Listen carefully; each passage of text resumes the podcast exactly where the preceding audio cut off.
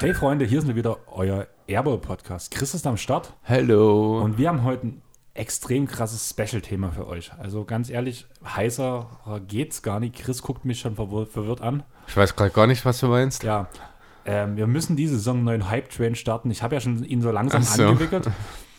BJ Boston. Was sagst du zu dem Jungen? Ja, was soll ich dazu sagen? Scheint mal wieder ein relativ guter, tiefer Pick der, Pick, äh, der Clippers gewesen zu sein, der sich jetzt gut entwickelt, war? Also, ich habe mir ja schon auf, oder auf meinen Drängen haben wir ja einen US-Manager reingeholt für 0,71 Millionen. Mhm. Jetzt vier Steals, 27 Punkte, Geht. 5 von 8 Dreiern, 9 von 13 aus dem Feld. Allgemein immer mehr wachsende Spielzeit. Er ist irgendwo gerade an der Situation, wo Terrence Mann letztes Jahr war. Hat jetzt, äh, wo er mal Spielzeit bekommen hat, immer wieder sich bewiesen und bekommt sie konstant und weiter und die Spielzeit wächst und wächst. Cooler Junge, oder? Ja, scheint er doch durchaus ein bisschen was drauf zu haben. Ich habe jetzt noch nicht so viel von ihm gesehen, aber der Wurf scheint da zu sein. Der ist auch relativ bullischer Typ eigentlich auch. Also ich denke, er Gar wird nicht. Schlag's Echt? Habe ich das, habe Ja. ich dem Bild, das Bild jetzt ein bisschen fehlinterpretiert? Okay. Ja, ist ein ganz schönes Hemd. Also das Echt? Okay, dann muss ich noch mal kurz. Ich habe jetzt bloß das BKWF-Bild, aber nee, stimmt eigentlich. Lässt das nicht viel Interpretationsspielraum eigentlich zu. 2 Meter, ein- oh ja, 2 Meter 1, 83 Kilo, du hast recht, da ist nicht viel dran an dem Kerl. Da war ja mal, wurde ja, wo er von der Highschool aufs, aufs College gegangen ist, wurde er ja als Number Two, also Number One bis Free Pick gehandelt in der Draft Okay. und hat danach ein verdammt scheiß College-Jahr gespielt und ist deswegen bis auf 51 gefallen. Wahnsinn, also da muss man schon ein richtig schlechtes Jahr gespielt haben, um so weit zu fallen, ne? Also ich freue mich drüber. Ja, das glaube Also ich. ich mag den Jungen, der wirkt auch sehr sympathisch, ist auch immer mit bei den anderen Spielern immer aktiv mit dabei, immer am Jubeln, also ist auch der typische Handtuchwedler am Rand, wenn er draußen sitzt. Ist das Teil des Beverly Deals gewesen? Weil Nee, ich gerade da- sehe, das- dass er von den Grizzlies gepickt wurde. Dann vielleicht doch. Das war der 51. Pick. Ja, genau, also von den Grizzlies gepickt, aber äh, Beverly ist ja nach Memphis geschickt worden, erst äh, bevor in Minnesota gelandet ist, ne? Genau. Deswegen würde das ja zusammenpassen in irgendeiner Form. Ja, kann sein. Also das habe ich gerade nicht auf dem Schirm. Auf jeden Fall haben die Clippers ihn selber rausgesucht. Okay. Und ja, er hat halt keine Angst. Der shootet einfach und haut einfach drauf. Ja. Das merkt man halt. Ich weiß nicht, hast du ein paar Highlights aus diesem Spiel gesehen? Den Halftime Buzzer Beater von ihm zum Beispiel. Ja, der, den konnte man, ich glaube, nicht wirklich aus dem Weg gehen. Ja. Also mehr Glück geht aber auch nicht, als die, wie der Wurf war. Aber es war schon so, wie er losgelegt hat, war es schon das perfekte Halbzeitende für ihn. Also. Aber Chris, andere Frage. Wie geht's dir? Es geht gut eigentlich, muss ich sagen. Seit ich meine, meine Ohrengeschichte überwunden habe, fühle ich mich doch deutlich besser wieder. Ich bin richtig motiviert in letzter Zeit sogar, muss ich sagen. Ja, jetzt ist bei dir vom Ohr in die Nase gelaufen. Ja, nee, das ist nicht in die Nase gelaufen. Ich glaube, ich habe es bloß mit den Tests dieser Woche ein bisschen übertrieben. Hast ein bisschen zu tief gebohrt. Wahrscheinlich. Jetzt habe ich, jetzt tut mir die Nase weh. Gelegentlich nach dem Naseputzen läuft da mal ein bisschen Blut. Wollte den Stab ein bisschen zu tief reingerammt. Okay, ähm, wir haben ja gerade zusammen die erste Folge Kuroko no Basket geguckt. Ähm, für die Leute, die letzte Woche schon drauf gewartet haben, dass ich irgendwas von mir gebe, das Bild, was ihr unter dem Post für den heutigen Pod gesehen habt, zum Fragenpod, war tatsächlich nur auf YouTube, weil Mediamarkt kurzfristig entschieden hat, wir schicken es doch nicht mit. Und dann habe ich, kam die Vernunft und hat so überlegt danach, ja, kaufst du dir das doch, ist ja doch viel Geld. Und dann habe ich auf YouTube zufällig gefunden, dass die erste Folge verfügbar ist. Und ich war so begeistert, ich habe mir direkt drei DVDs geholt. Jo. Deine erste Einstellung? Interessant, irgendwie ein bisschen ungewöhnlich. Ich habe schon gesagt, irgendwie äh, sehen die Charaktere sehr gleich zu Charakteren aus anderen Anim Animes aus. Das sage ich als jemand, der nicht viel mit Animes zu tun hat, finde ich, wirken die Charaktere optisch sehr redundant. Das, ich habe jetzt die Namen von den Charakteren natürlich noch nicht drauf. Ich habe es ja vorhin schon gesagt, welchen ich meine. Einer ist von den Zweitklässlern und, oder es waren letzten Endes, ich glaube sogar zwei von den Zweitklässlern Nein, aus diesem Team, ne? Ähm, du hast, nein, das eine war ein Erstklässler und der kommt mir zumindest aus den Bildern, den ich aus dem Anime kenne, nicht bekannt vor. Also vielleicht schafft er den Cut ins Team auch nicht mal, Okay. während der andere ja der Kapitän ist. Ja, jedenfalls, ähm, ich habe ja außerdem, wie hieß das mit dem Volleyball? Haikyuu. Haikyuu, genau. Und dort diese zwei, die hätte ich genauso gut optisch auch dort verorten können, beziehungsweise kam die mir halt daher auch bekannt vor irgendwie.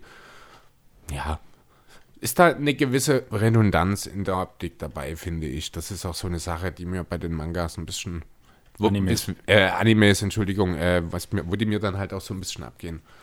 Aber Und- so, die Story ist eigentlich ganz cool. Ganz, also lässt zumindest ein bisschen Spannung erwarten, ja. Okay. Und ähm, Kuruko, du hast Lonzo Ball gesagt, ich habe Steve Nash gesagt. Ja, also gut, im Endeffekt ist wahrscheinlich Steve Nash eher als Lonzo natürlich, aber ich dachte so zuerst so die Art und Weise, wie er spielt, diese kurze Ballberührung, nur schnell den Ball weiterpassen und dort die, äh, die Ball, äh, das Ballmovement aufrechterhalten. Da habe ich halt schon mehr an Lonzo als an Nash gedacht, weil Nash schon ja- mehr der Initiator ist. Aber ja, wahrscheinlich haben wir beide nicht ganz unrecht, was das angeht. Wir werden es an der Defense erkennen, wahrscheinlich, wer mehr Recht hat. Ja, du hast ja schon gesehen, wie er zumindest im One-on-One gegen Tiger, hieß er, glaube Ja. Mhm. aussah, auf dem Freiplatz. Das One-on-One, das war ja dann defensemäßig nicht so besonders. Allerdings war das ja quasi auch Jannis gegen äh, BJ Boston. Ja, so ungefähr wahrscheinlich, stimmt. Vom Körperbau Mhm. her zumindest. Aber ja, ich bin gespannt. Habe bis jetzt auch bloß die erste Folge geguckt, im Endeffekt, um zu gucken, ob es mir wirklich was taugt, dass ich mir es als DVD-Box bestelle. Es hat getaugt, habe einen kostenlosen Mini Kuroko no Basketball dazu bekommen. Dazu eine Luftpumpe. Dann ist in jeder DVD ist ein Trading-Set drin, also Trading-Kartenset, wo man danach auch gegeneinander irgendwie spielen kann. Da ist sogar eine Anleitung dabei, keine Ahnung. Auf so Japanisch? Nein, Deutsch. Und so Mini-Aufsteller von den ganzen Charakteren. Die sind eigentlich ganz niedlich. Okay. Aber keine Ahnung, wo ich den bis hinstellen soll. Also, ich werde die DVDs gucken, der Rest landet wahrscheinlich irgendwo im Regal. Jo. Aber wir haben heute was anderes vor, Chris. Ja, ein bisschen was, ne? Du bist heute nicht mit dem Auto hier. Nee, bin ich tatsächlich nicht. Also doch, bin ich schon. Aber Beim- mit deinem, genau. Wir machen heute Abend Spieleabend, 2G Plus. Und davor nehmen wir einen Pod für euch auf. Und zwar den angesprochenen Fragenpod, wo wir die am Dienstag oder Mittwoch, glaube ich, Fragen von euch reingeholt haben. Jo. Im Endeffekt waren es wieder mal genug, dass ein Aufruf gereicht hat und waren auch wieder interessante Fragen dabei. Aber hast du noch was zu erzählen? Willst du noch was ergänzen oder wollen wir direkt reinstarten? Ja, also ich habe natürlich, wir haben es ja im Vorfeld gesagt, über die Fragen hinaus habe ich gesagt, wir müssen über die Blazers reden heute. Das habe ich ein bisschen aufgearbeitet, was da jetzt in den letzten Tagen, Wochen, eigentlich ja Jahren passiert ist. Da müssen wir drüber reden, denn ich glaube, es gibt gerade keine Franchise, die, was ihre Zukunft angeht, unsicherer ist als die Blazers. Ähm, vielleicht die Pacers. Aber nicht im Großen und Ganzen, glaube ich, weil bei den Pacers geht es halt darum, ja, man will was verändern, aber bei dem, äh, ja, bei den Pacers und Blazers, jetzt verwirrst mich schon selbst, äh, bei den Blazers wiederum in Portland ist es ja so, also dort, das wirkt schon ein bisschen als bricht da alles zusammen gerade. Da GM ist weg, der Coach ist getauscht worden, der äh, die Stars sind jetzt aufgrund dessen auch nicht mehr so sicher. Einer hat sich jetzt direkt erstmal wegen einer kollabierten Lunge für ein paar Monate verabschiedet in den Krankenstand. Also in Portland ist gerade sehr, sehr vieles sehr, sehr unklar, was die Zukunft angeht, muss ich sagen. Aber heute kam, glaube ich, über Shams die Nachricht rein, dass man auf jeden Fall den Weg mit dem weitergehen möchte. Das kam heute rein. Ähm, ja, gut, das ist die Aussage, kann ich durchaus nachvollziehen. Natürlich sagt man, also ich fände auch alles, jede andere Aussage wäre auch einfach falsch, unabhängig davon, ob das der Plan ist oder nicht. Kannst du dich nicht hinstellen und sagen, wir haben jetzt keinen Bock mehr, mit unserem besten Spieler weiterzumachen? Also ich finde, diese Aussage ist auch einfach alternativlos. Ja, auch wenn es ein anderes Niveau ist, aber das ist ja genau das, was die Pacers gemacht haben. Inwiefern? Die Pacers haben gesagt, wir werden jetzt ein Rebuild einleiten. Und werden Ja, ist Äh, aber ein Unterschied, äh, ob man. Hm, Sabonis und LeVert. ähm, LeVert landet auf dem Trade-Block. Und der einzige Grund, warum ein Brockton nicht auf dem Trade-Block ist, weil er erst im nächsten Sommer erst gehandelt werden darf. Und alle, das sind halt, danach hast du die vier besten Spieler schon. Ja, aber keiner davon ist auf dem Niveau von dem. Das meine ich. Also dem ist ein klarer Franchise-Player, ist ein klares Gesicht einer Franchise. Das sehe ich bei den Pacers-Spielern bei keinem von ihm. Ja, das Gesicht der Franchise müsste bei den Pacers ja momentan Sabonis sein. Der zuletzt von der Bank kam. Das ist bei mir völlig untergegangen. Also ich weiß nicht, ob es dauerhaft war oder ob es nur mal eine Testgeschichte war, aber ich weiß, dass Sabonis zwischendurch jetzt ja auch diese Saison mal von der Bank gekommen ist. Ähm, es gibt keinen, aber das ist genau das Problem und ich glaube, das ist auch das Problem, was die Pacers haben. Es gibt eben nicht diesen, äh, diesen unangefochtenen Franchise da. Turner sieht sich vielleicht als solcher, wird aber in Indiana nur als Rollenspieler behandelt. Das hat er ja diese Woche auch selber gesagt. Er will auch mehr. Ähm, Sabonis ist von der Vielseitigkeit, vom Talent her wahrscheinlich der, der es am ehesten kann, aber ich sehe in ihm halt zwar All-Star-Talent, aber auch nicht mehr.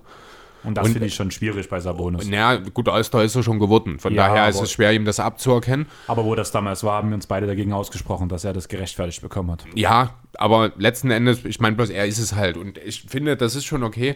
So, ich gucke jetzt gerade mal bei Sabonis rein. Er hat jetzt, ja gut, er hat ein Spiel von der Bank gemacht. Von 27, nee, 28 Spielen hat er 27 gestartet. Ähm, das war wirklich nur mal das eine Spiel, wo er von der Bank kam. Die letzten drei hat er dann auch wieder gestartet. Ja, aber man merkt schon, er- die letzten drei Spiele sahen dann auch wieder wirklich gut aus. 30, 21 und 24 Punkte, jeweils zweistellig gereboundet und im Schnitt sechs Assists. Also das waren dann auch wieder diese Bonuswerte, die wir aus seiner All-Star-Saison kennen.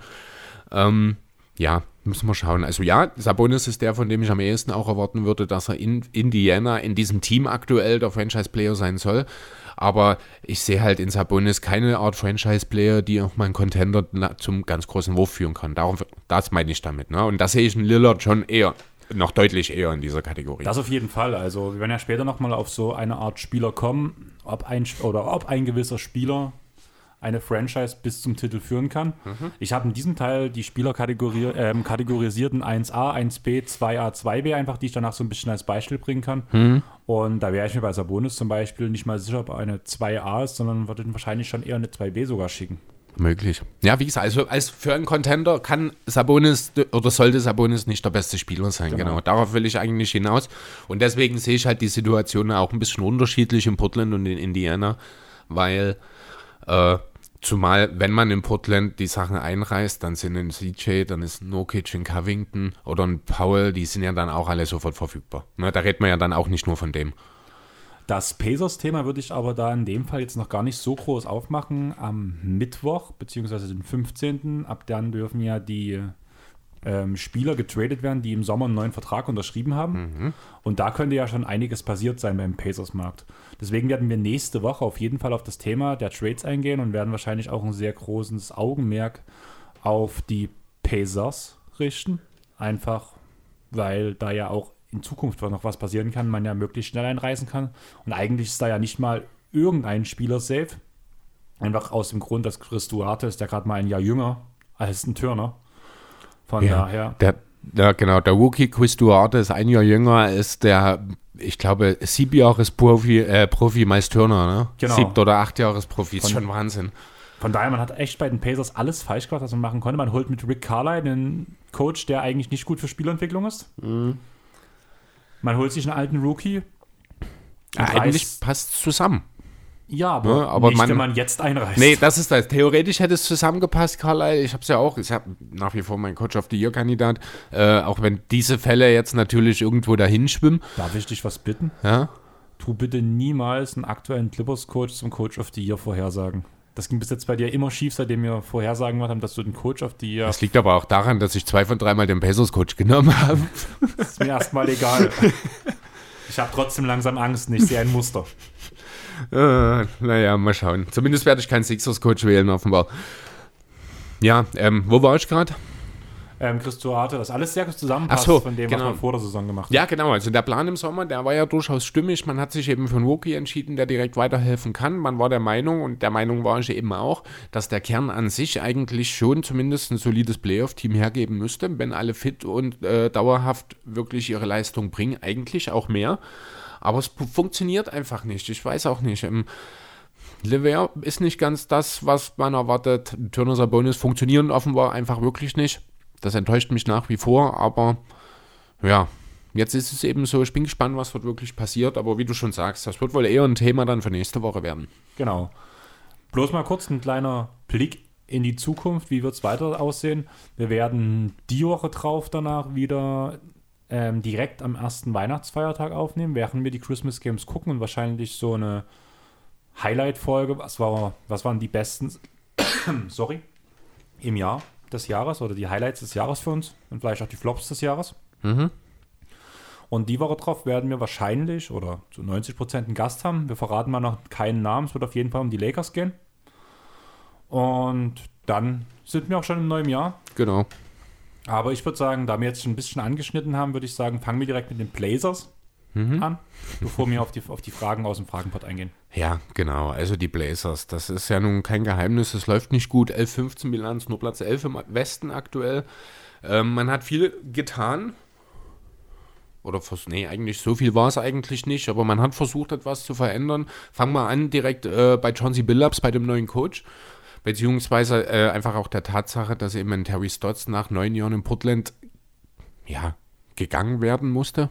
Kann man, denke ich, wirklich so sagen. Also, ja, warum hat man sich überhaupt dazu entschieden? Ich denke, das war einfach, die Begründung lag darin, es musste irgendwas getan werden. Man hatte sich relativ überzeugend in den Jahren zuvor schon für den Backcourt Lillard und McCallum ausgesprochen. Für Nokic gibt es keinen Trademarkt aktuell, weil einfach die Verletzungen und die Inkonstanz so ausschlaggebend sind, dass es wahrscheinlich keinen guten Deal für ihn gibt. Ja, und dann bist du halt relativ schnell dann an dem Punkt, wo du über den Coach reden musst. Darby Stotts hat sehr, sehr gute Arbeit gemacht, hat achtmal in neun Jahren die Playoffs erreicht mit den Blazers, aber abgesehen von den Conference Finals 18-19, die natürlich sehr, sehr überraschend und auch rückblickend glücklich waren, was viel mit den Seedings einfach zu tun hatte, hat man eigentlich nie wirklich mehr als ja, ich glaube, eine Playoff-Runde hat man, ne, zweimal gegen die Play äh, Clippers, ne? Haben wir Playoff-Runden noch gewonnen, aber das war es auch schon. Ne? Also letzten Endes ist der Anspruch und die Realität im Portland immer mehr auseinandergetrieben. Und ja, der Coach war die einzige relativ schnell bewegliche Stelle, an der man was machen konnte. Und es musste vielleicht auch einfach was gemacht werden. Deswegen ist jetzt Chauncey Billups da.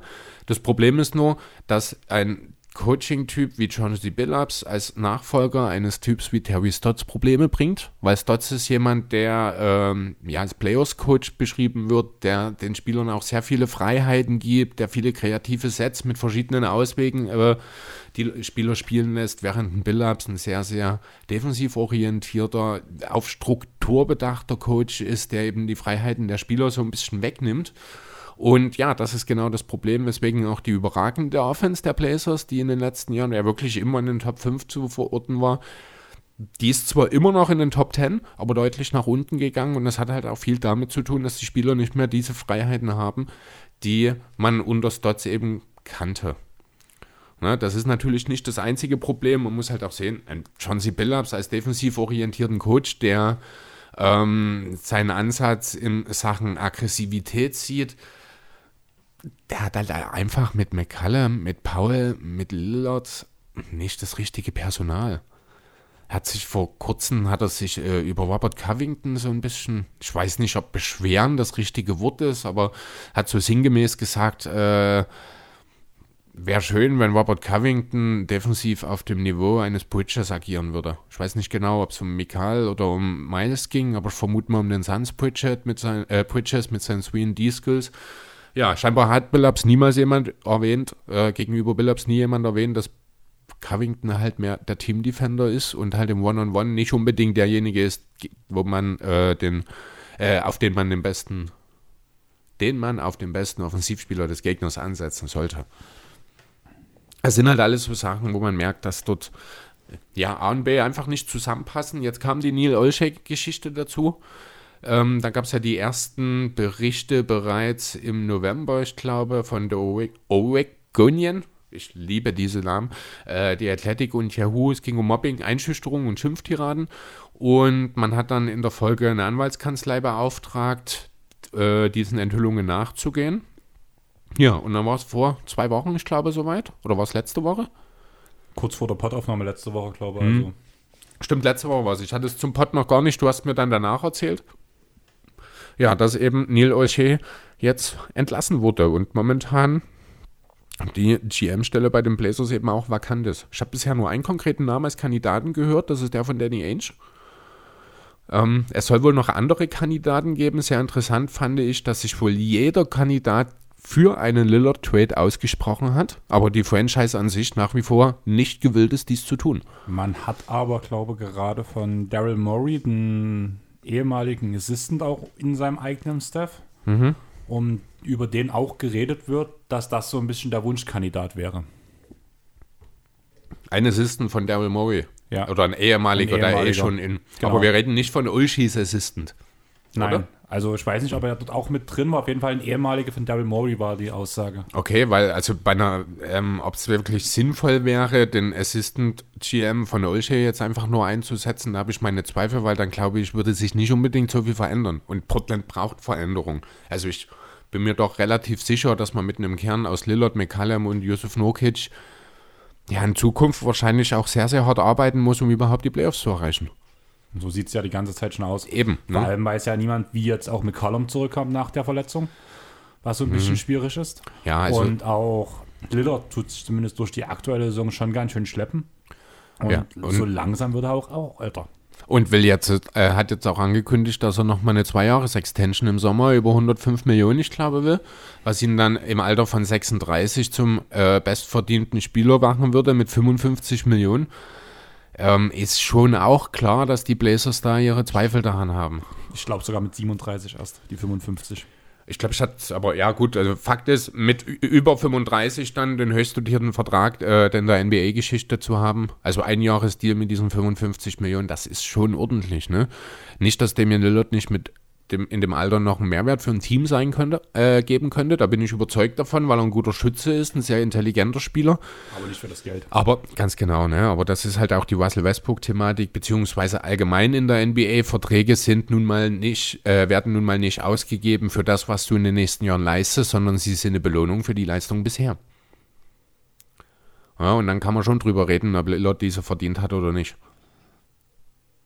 Du willst aber halt trotzdem noch ähm, konkurrenzfähig bleiben und damit Das- verbaust du dir halt alles. Das ist halt das Problem, genau. Und da sind wir dann halt auch schon so ein bisschen bei dem Punkt, wo wir äh, auch ganz klar Neil Olshi als Verantwortlichen hier nochmal mit herholen müssen. Das ist der Sommer von 2016. Da haben wir schon sehr, sehr häufig drüber geredet. Das ist ja das Jahr, in dem der Capspace so deutlich angestiegen ist, als äh, ja, die Blazers etwas unerwartet relativ erfolgreich waren. Ich glaube, die zweite Playoff-Runde erreicht hatten und das mit dem zweitgünstigsten oder gar, ich glaube, sogar günstigsten Kader der gesamten Liga. Man muss halt davor sagen, das war ja, die Jahre davor waren ja, war ja das Team um Aldridge, Batum, Harkless war, glaube ich, noch im Team.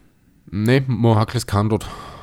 Okay, Batum, ja, Batum, Matthews, Aldridge. äh, Lopez. Robin Lopez, Lopez genau, im genau. Center. Hm. Und das wurde ja aufgelöst, weil man gemerkt hat, man kommt nicht weiter. Und dann wollte man ja den Rebuild starten und hat halt mit McCollum oder hat McCollum an die Seite von Dame gestellt und es hat überraschend gut funktioniert und dadurch ist man in die Playoffs gekommen. Man war ja eigentlich ein klares Rebuild-Team. Ja, genau. Ne? Und McCallum hat halt dann, ist ja auch in der Saison äh, zum Most Improved Player geworden, hat dann seinen vier Jahre und 106 Millionen Deal eben in diesem Sommer unterschrieben. Das ist noch mit Abstand der beste Deal, den die Blazers ausgegeben haben in dem Jahr. Ich werfe dir mal ein paar Zahlen zu. Alan Krabby, vier Jahre 75 Millionen. Festes Isili, zwei Jahre und 15. Mo Harkless, vier Jahre und 40. Myers Leonard, vier Jahre und 41. Dann eben CJ McCallum, 4 und 106. Und zur Krönung noch Evan Turner mit vier Jahren und 70 Millionen. Das sind alles Verträge, die die Blazers im Off in der Offseason 2016 nach dem Cap Spike rausgegeben haben. Ja, äh, außer McCallum ist keiner mehr im Team. Ich finde, das sagt schon einiges aus darüber und die meisten haben es schon relativ schnell geschafft, dann auch zu verschwinden. Crab hat ja diese Poison Pill Angebot damals von den Nets bekommen, wenn mich nicht alles täuscht, weswegen er dann äh, von den Blazers zu diesen Konditionen verlängert wurde. Ja, Myers Leonard hat sich selbst aus der Liga geschossen mit seinen Aussagen und die anderen sind halt maximal solide Rollenspieler. Na, und dort hat man sich halt innerhalb eines Sommers vom günstigsten zum zweiteuersten Team der Liga gemacht. Teurer waren nur die Cavs von LeBron. Und ja, damit haben sie halt heute noch Probleme. Wenn man es sich so genauer anschaut, die einzelnen Trades waren eigentlich immer ganz okay. Sei es der Powell-Trade, den man gemacht hat, sei es gerade vor allem der no Josef Nokic-Trade damals mit den Nuggets, wo man ja noch einen Pick dafür bekommen hat, dass man Plumlee abgibt und Jokic bekommt. Aber ja, alles in allem hat man halt mit diesen Verträgen und dann auch beispielsweise mit dem Nokic, ne, Nokic läuft ja jetzt auch aus, ne, nächste Saison, genauso wie Covington, deswegen werden die potenziell auch nochmal äh, durchaus Trade Chips werden können, weil das sind definitiv Spieler mit auslaufenden Verträgen, die Contender nochmal weiterhelfen können. Ja, aber da gibst du die einzigen zwei, die wirklich mal Defense im Kader spielen können, ab. Ja, naja, gut, also Nurkic's Defense ist jetzt ja auch, seit da wieder zurück ist, nicht wirklich der Rede wert, finde ich. Ja, aber trotzdem brauchst du Nurkic. Also das Problem, was ich bei Nurkic sehe, ist eigentlich, wenn er auf dem Feld ist, funktioniert es ganz gut. Allerdings hat er noch extreme Foulprobleme und tut sich sehr schnell auch selber vom Platz runterspielen. Ja. Und dann bricht halt alles zusammen. Und das kriegt er noch nicht unter Kontrolle, dass er seine ähm, Defense Gewinn bringt, einbringt, da immer fault. Und dadurch entstehen immer die einfachsten Würfe im Basketball. Das ist richtig, zumal halt die Blazers, um das nochmal kurz ein bisschen zu füttern, ähm, sie sind halt auch äh, sowohl was die gegnerischen Dreier angeht, als auch die Würfe in der Zone, sind sie ähm, in den, ich glaube, letzten dreien in der Liga. Bei den gegnerischen Dreierquote sind sie sogar die schlechteste Mannschaft. Auch was die Anteile angeht, lassen sie viele Dreier, viele Würfe am Korb zu. Also das ist einfach, ähm, ja, das perfekte Rezept, um eine richtig, richtig schlechte Saison zu spielen. Dafür ist die 11 zu 15 Bilanz wirklich noch okay, weil es die Offense noch einigermaßen auffängt. Wobei ich dort halt auch sage, das hat wenig mit dem System von Billups zu tun, als einfach mit der individuellen offensiven Qualität, die man halt gerade äh, auf den kleineren Positionen hat. Die aber noch lange nicht ausgereizt. Also so Lillard hat ja einen komplett schlechten Saisonstart gehabt. Der fängt sich langsam, aber ja spielt alles oder spielt immer noch weit unter seinem Vorjahresniveau oder mhm. Vorjahrenniveau, sage ich mal so. McCollum ist auch relativ heiß gestartet, aber danach jetzt auch mit dieser Verletzung ist er auch raus. Ja. Man kann echt froh sein, dass man sich halt ähm, Paul geholt hat. Aber ob er McCollum auch nur ansatzweise ersetzen kann, ist schon eine Frage. Ja, also die offensive Produktion von McCallum lässt sich natürlich nicht eins zu eins ersetzen. Was ist aber, äh, ich glaube, gar nicht unbedingt zwingend der notwendige Punkt, seine Punkte zu ersetzen, sondern es geht vielmehr darum, dass auch die Playmaker im Team einfach ausgehen. Du hast eigentlich nur, eigentlich nur Lillard. McCallum ist jetzt nicht unbedingt das, was man als puren Playmaker betrachtet. Das ist natürlich, er kann mal einen Pass spielen, ist in erster Linie aber ein guter Scorer, auch wenn die viereinhalb Assists erstmal solide aussehen, aber danach kommt nicht mehr viel. Ein Anthony Simon Simmons ist ganz sicher kein Playmaker, um das mal so zu sagen.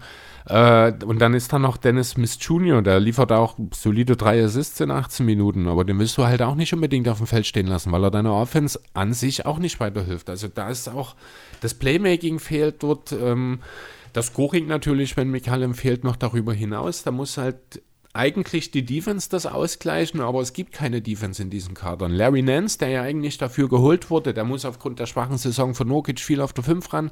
Dadurch fehlt die Flügel-Defense, weil auf einmal Covington halt tatsächlich auch dein bester One-on-One-Defender auf dem Flügel ist. Und ja, so kann es halt nicht funktionieren. Dazu hat auch Billups schon wiederholt sich über den Einsatz seines Teams beschwert. Also er hat auch davon geredet, der Stolz würde fehlen und dass etwas falsch läuft, wenn dir egal ist, wenn du verlierst. Das war nach der Pleite gegen Boston, wo man ja richtig vors Fressbrett bekommen hat. Ähm, schönes passendes Zitat auch. Entweder hast du den Gewinn, den Willen zu gewinnen oder eben nichts. Mit dieser Einstellung kam er ja auch aus der Luxussituation, also muss, muss, muss man ja ganz ehrlich sagen. Aus einer Luxussituation? Bei den Clippers. Ach ja, aber es ist ein Coach bei den Clippers. Thema Teamgeist und vor ja. allem dieses immer weiter und immer mehr wollen. Also vor allem in den Playoffs haben das die Clippers ja wirklich gezeigt. Mhm. Also das ist eigentlich genau das, genaue Gegenteil, was die Clippers in den Playoffs gemacht haben, was jetzt die Blazers zeigen. Und auch wenn man sagt, man hatte mit Kawhi vielleicht den Spieler, der danach raus war, hatte man trotzdem noch das bessere Personal, finde ich. Für die Defense auf jeden Fall. Also da gibt's, es gibt halt keine Verteidiger. Ich meine, schau dir den Kader an. Wie gesagt, du hast Larry Nance, der ein solider Verteidiger ist. Du hast äh, Covington, der in einer guten Defense ein überragender Teamverteidiger sein soll oder sein kann, der aber in einer schlechten Defense wie der von den Blazers auch genauso schlecht aussieht, leider. Das ist das Problem an der Sache. Ansonsten, früher hätte man noch über Dennis Smith als soliden Verteidiger reden können, äh, aber das ist auch relativ und ja, und dann sind wir bei Nokic eigentlich schon. Und da habe ich halt so, der spielt 24 Minuten im Schnitt, das ist zu wenig. Und du hast schon angesprochen, das sind die Faust natürlich, die eine Rolle spielen. Ähm, und jede Minute, in der Nokic nicht auf dem Feld steht, fehlt dann eben jemand auf dem Flügel, weil Nance aufrückt meistens, weil halt, wie heißt der Cody Seller, auch ganz sicher keine Lösung für das Problem ist. Also dieses Team ist halt auch einfach richtig, richtig schlecht zusammengestellt. Auch wenn Neil Olschi vor der Saison ja gesagt hat, es wäre das tiefste Blazers-Team seiner gesamten Amtszeit. Das ist vielleicht sogar richtig, aber das spricht auch alles andere als für ihn. Da kann man irgendwie den Vergleich bringen wie mit ähm, Luke Walton bei den Sacramento Kings. Bester Coach von der Siegesserie seit wie vielen Jahren? Achso, ja, genau. Zweitbester Coach seit dem Umzug nach Sacramento, nach Rick genau. Edelman mit 44% Gewinnquote, genau. Ja. Tiefste Bank. ja, richtig. Ja, und so äh, kommt das halt alles zusammen. Und jetzt stehen wir an dem Punkt. Äh, ach so, nee, was noch ist, ist natürlich auch die Situation mit der Owner, äh, um die Owner. Äh, Paul Allen, Microsoft-Gründer damals, hat ja die Franchise 88 gekauft für 70 Millionen, ist aber leider äh, 2018 verstorben. Er hat für ein Team, das in so einem kleinen Markt wie es Portland ist, hat er unheimlich viel Geld investiert. Beispiele habe ich vorhin schon mit dem Sommer 2016 beispielsweise genannt. Jetzt ist er nicht mehr da. Seine Witwe Judy ist aktuell noch die Besitzerin. Man weiß auch nicht so genau, will sie nun verkaufen oder will sie nicht. Irgendwie ist das unklar. Es gibt immer wieder mal Gerüchte, aber was Konkretes hat es auch noch nie gegeben. Also auch da kann es dann halt unter Umständen auch sein, äh, dass dort irgendwie mal was passiert. Dort ist dann auch wichtig, wer wird der neue GM? Ähm, findet man dann mit dem neuen GM und der Owner-Seite einen gemeinsamen Weg oder lässt sich daraus dann nochmal was ableiten? Wie geht es, wie gesagt, weiter? Was passiert mit Lillard, was passiert mit den anderen potenziellen Trade Assets. Normalerweise müssten wir auch über McCallum reden, der ist jetzt seit drei Monaten, äh, jetzt erstmal für wahrscheinlich drei Monate raus.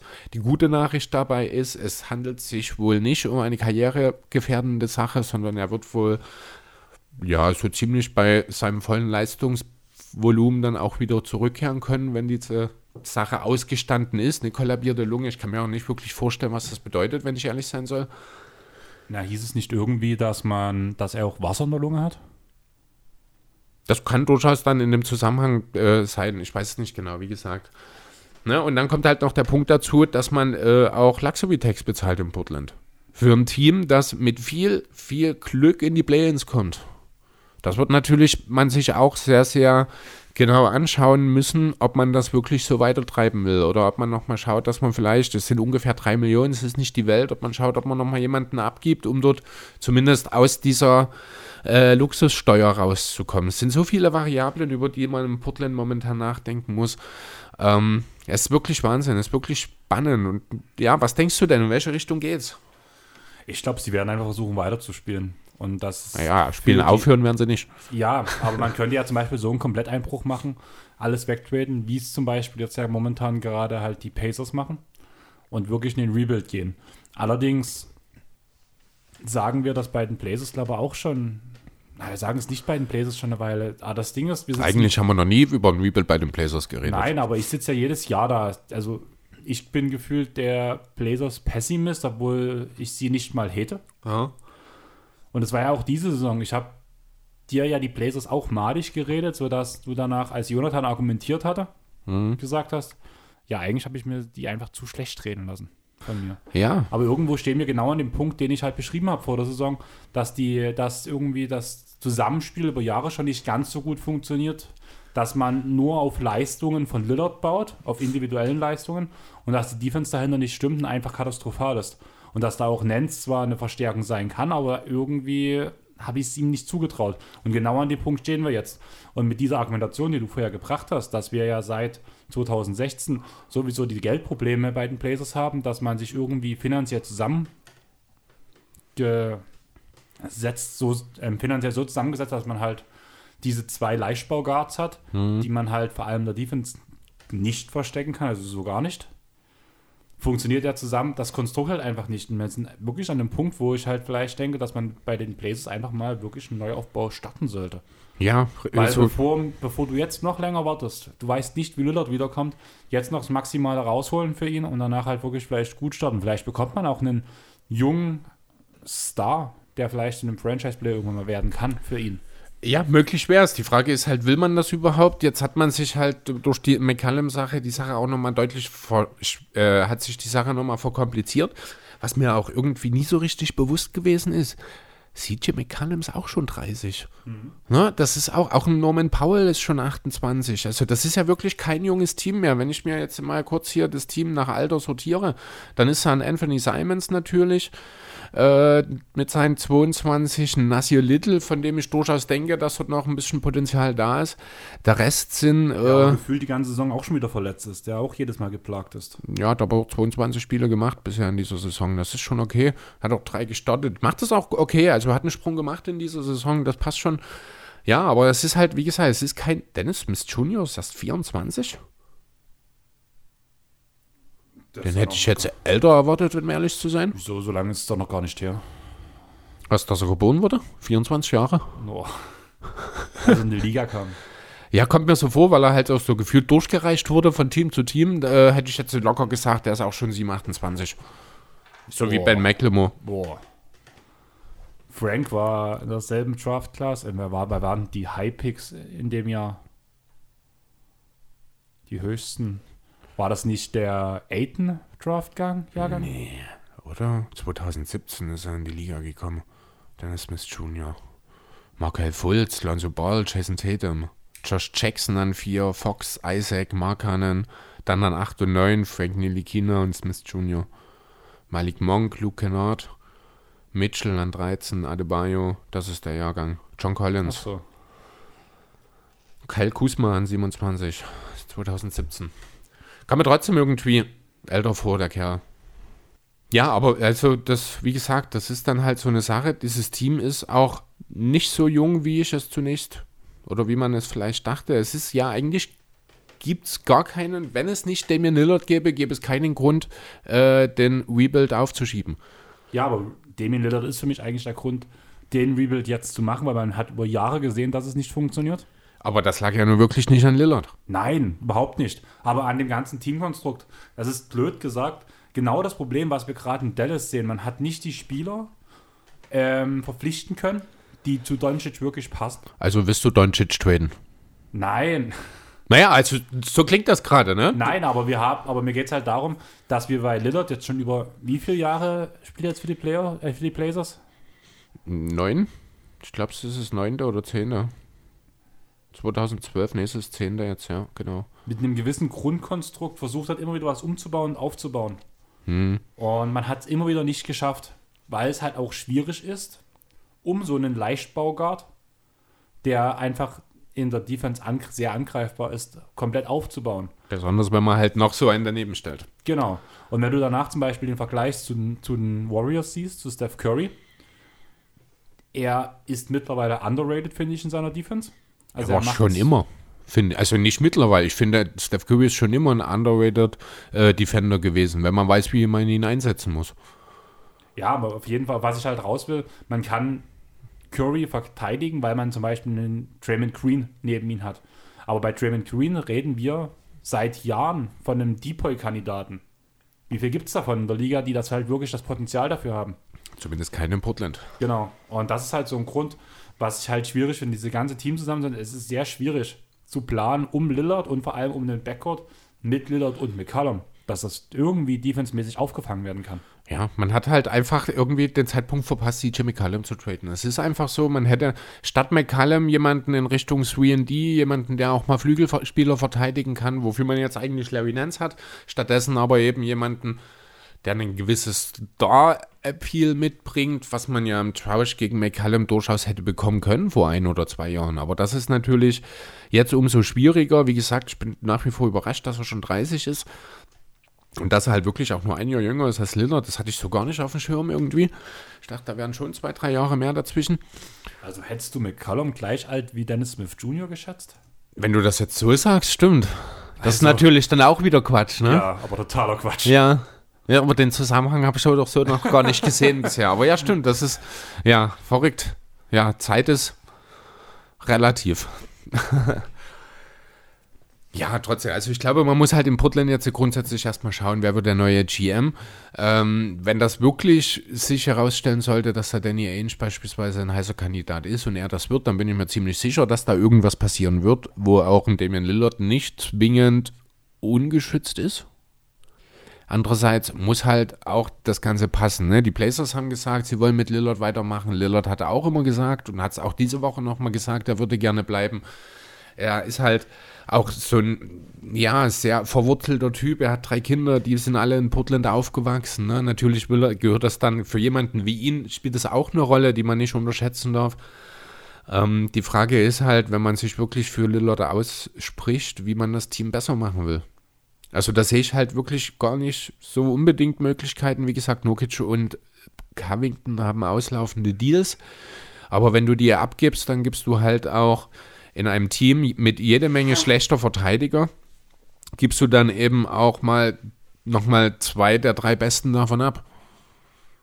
Ja, das macht das Ganze nicht besser, wenn die Blazers dann nicht äh, jemanden mit der offensiven Ability eines James Harden dazu verpflichten, da, womit sie dann sicherstellen können, dass sie 140 Punkte in jedem Spiel machen, dann sind die nächstes Jahr ein, auch mit Damian Lillard ein Team, das ja um einen hohen Lottery-Pick spielt. Oder halt sich so dermaßen überbezahlt mit diesen beiden Spielern, um dann die nächsten vier Jahre in derselben Situation zu bleiben, in der sie aktuell sind. Auf jeden Fall. Und das ist schon wieder der Punkt. Du hast ja gerade das Beispiel zum Beispiel zu dem Netz gebracht, also Harden plus KD in dem mhm. Fall. Man muss halt dazu sagen, dass auch einer von diesen Highscorern, die halt danach für die 140 Punkte zuständig sind, auch noch ein elitärer Verteidiger ist.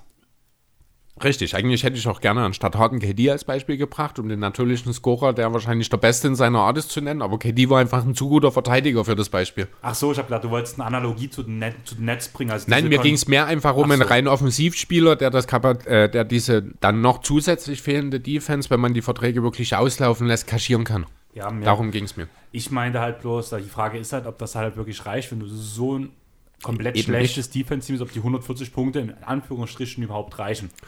Weil man sagte ja bei den Nets, dass dieses Team rein über die Offense kommt, aber man hat halt trotzdem alleine mit Kedil, der einer der Stars ist, halt einen guten Verteidiger drin, der auch nochmal was verändern kann. Ja, oder ein Bruce Brown oder halt einfach genau. auch Spieler wie Griffin oder Lamarcus Aldridge, die auch einfach über ihre Verhältnisse verteidigen, phasenweise. Das muss man ja schon auch mal sagen, die das Blake wirklich Griffin sehr, sehr gut machen. Blake Griffin ist aus der Rotation gefallen. Ist das so, wirklich? Ja. Okay. er spielt unterirdisch. Okay. Also Blake Griffin hat jetzt die letzten Spiele, wo er noch gespielt hat, das gespielt, was wir alle letztes Jahr erwartet haben von ihm. Okay, also hat er sich jetzt quasi etwas in seine eigene Mitte regressiert eher wieder in Detroit-Zeiten so regressiert. Naja, das ist ja dann wahrscheinlich seine Mitte mittlerweile. Mhm. Oder ein bisschen schlechter. Möglich, ja. Also sieht alles andere als gut mhm. aus, Blake gerade. Ja, aber was ich meine damit ist, dort sind wenigstens das Personal da, das gewillt ist zu verteidigen. Und das ist ja das, was Billups eben auch schon ange... Äh, also was, wo ich auch gesagt habe, das ist für jemanden, der in seinem ersten Jahr als Headcoach ist, ist das schon auch wirklich sehr bezeichnend, dass da solche Aussagen getroffen werden müssen. Ne? Von wegen, ich habe es vorhin schon mal angedeutet, diese Sache mit dem Stolz. Lillard ist nach diesem Spiel gegen Boston richtig, richtig angepisst gewesen, weil die Blazers auch überhaupt gar keinen Einsatz an den Tag gelegt haben. Und ja, wenn das ein Rookie-Head-Coach schon so deutlich vor den Medien macht, dann spricht das ganz sicher auch nicht für das Team. Und ist eigentlich äh, das perfekte die perfekte Grundlage dafür, dass sich etwas verändern muss. Aber wo setzt man an? Und das ist der Punkt, wo man sich irgendwie im Kreis dreht. Ich glaube nicht, dass die Blazers irgendetwas machen, solange Lillard nicht von sich aus sagt, ich möchte hier weg. Ja, zumindest solange der neue GM noch nicht da ist, weil kein Assistant GM sich trauen würde. Ja, oder, oder Interim GM mhm. Lillard zu traden. Richtig. Die Frage ist, hast du jetzt noch was zu dem Thema oder wollen wir zum eigentlichen Hauptthema unseres Pods kommen? Ich gucke gerade nochmal, aber ich glaube, damit haben wir die Blazers jetzt erst mal so weit durch. Ähm, ja, gib mir noch eine Empfehlung. Glaubst du, dass die Blazers den Kern auseinanderreißen werden oder denkst du, man versucht irgendwie auf welcher Grundlage auch immer jetzt nochmal einen Run mit diesem Kern zu starten? Man versucht einen Run zu starten und verfällt in die Pacers-Zeiten der letzten Jahre, bis man merkt, dass es wirklich vielleicht das Richtige gewesen wäre, es aufzubrechen. Also man verpasst den Zeitpunkt erneut sozusagen und steht dann noch schlechter da. Genau. Ja, gut möglich. Und Was ganz halt ehrlich, sie stehen dann schlechter da als die Pacers jetzt. Das kann sein. Das kommt dann natürlich auf den Deal an. Man muss halt jetzt schauen, wenn wirklich Lillard verfügbar wird, ist dann unter Umständen, muss man dann auch wieder über Ben Simmons reden und dann kann es halt auch sehr schnell sein, dass die Blazers sehr gut aussehen. Ja, aber ich habe ja gerade gesagt, ich glaube, sie verpassen den Zeitpunkt wieder und im nächsten Punkt mhm. stehen sie dann wieder verkehrt da. Möglich. Und dann ist Lillard nochmal älter, man weiß nicht, wie McCallum zurückkommt. Man hat kein, ein- also wenn man Lillard aus diesem Kader rauszieht, hat, hat man aus meiner Sicht keinen einzigen Spieler, der das Niveau von Turner zum Beispiel hat oder der Sabonis. Weil da sehe ich Nurkic schon ein Stück drunter. Ja, auch McCallum kannst du schon sehen dort. Also, oder wärst du jetzt einfach wirklich bei The Big? Nein, allgemein. Also, McCallum ist schon auf dem Niveau Borderline All-Star, wo ich zumindest auch einen Sabonis äh, sehe. Das würde ich schon sagen. Sind aber halt beide gut. Aufgrund äh, von Position und Co. würde Sabonis eher noch als zweite Option wahrscheinlich durchgehen, während McCallum als zweite Option offensichtlich nicht funktioniert. Genau. Und von daher, ich glaube, es wird nochmal verpasst, einfach weil man sich jetzt zu lange Zeit lässt. Vielleicht auch einfach. Möglich, ja. Ich fürchte auch, was halt auch damit zu tun hat, dass es einfach aktuell kein GM gibt. Also Genau, dort ist einfach halt das. Timing richtig bescheuert. Aber ja gut, also da gibt es aber auch keine Diskussion beim äh, GM bei Neil O'Shea. Das musste natürlich gemacht werden. Ja, auf jeden Fall. Meine Frage ist, ähm, sollte man auch über, über den GM der Mavs nachdenken? Puh, muss man Frage. irgendwann. Hm? Was sagt ihr zu den Mavs bisher? In Klammern, bitte kein Shitstorm. Ja, Der Shitstorm wäre dann, angebracht. dann, dann reden wir halt nicht über die Mavs. Hm. Gern geschehen, Sandro. Okay, nächste Frage. Welcher Mavs-Spieler enttäuscht dich am meisten? Ähm, nee, also die Mavs. Ja, irgendwann muss man wahrscheinlich auch dann über die äh, ausführenden Organe reden, wenn sich das hier nicht verändert. Du hast schon angerissen vorhin, das Team ist nicht auf Luca abgestimmt. Ich glaube aber, dass man unter Umständen jetzt in dieser Saison nochmal versucht, was zu machen. Andererseits sah auch Luca nicht gut aus bisher in dieser Saison. Hat Kleine- er auch selber gesagt, dass er nicht fit ist. Ja, und deswegen kann es schon sein, dass sich in Dallas das Ganze nochmal ein kleines bisschen verbessert. Andererseits gibt es halt nach wie vor genau dieselben Probleme, die man eigentlich schon seit Luca in der Liga ist hat. Man hat nach wie vor keinen äh, tertiären Playmaker, der Luca und mit Abstrichen Jalen Brunson ein bisschen entlasten kann. Jetzt wurde wieder ein, zwei Mal der Name Goran Dragic genannt in den letzten Wochen, aber wirklich was getan hat sich dort auch nicht, oder? Nicht wirklich. Und ich frage mich auch, weil ja auch ein großer Punkt ist, ein großes Problem bei den Mavs, dass Guard-Verteidigung fehlt. Und aus diesem Punkt ist der Tragic auch mittlerweile langsam raus. Und auch der Dreier ist diese Saison, wo er gespielt hat, nicht gut gefallen. Klar, er wollte nicht Sturz sein, ist ein ob- bisschen genau. unzufrieden, ob es besser wird. Er wird auch langsam alt, keine, keine Ahnung, kann besser werden, kann schlechter werden. Aber die Verteidigung ist jetzt in den letzten Jahren schon allgemein nicht mehr so gut gewesen, was ja auch ein Riesenproblem ist. Ja, das hat halt in Miami ist das nicht so aufgefallen, weil es gut gecovert wurde an der Stelle, ne? Das ist klar. Ähm, die äh, Leistungen jetzt in Toronto würde ich tatsächlich für Dragic nicht überbewerten, weil einfach äh, das von vorne bis hinten einfach nicht stimmte. Oder stimmt, weil man ja, weil Dragic nicht wirklich wollte, weil ich glaube auch die Raptors schon mit dem Gedanken, äh, ihn in diesen Trade-Paket mit aufgenommen haben, ihn relativ schnell weiter zu verschiffen, was einfach nicht funktioniert hat. Jetzt sitzt man da so ein bisschen in einer Art Zweckehe, die man aktuell offenbar nicht ohne weiteres beendet kriegt. Ja, ansonsten ist Also die die Ehe Defense. ist jetzt ja schon auseinandergelaufen. Also Ja, man ist, man ist ist ja in in der Slowenien. Scheidung, genau, man ist in der Scheidung, man lebt nicht mehr zusammen, aber es ist noch nicht vollzogen. du meinst, Tragic ist zurück zu den Eltern gegangen? Ja, so ungefähr, genau. Der schläft jetzt wieder im Keller bei seinen Eltern. So wie Jeff Teague damals, als er ein Jahr nach Indiana zurückkam.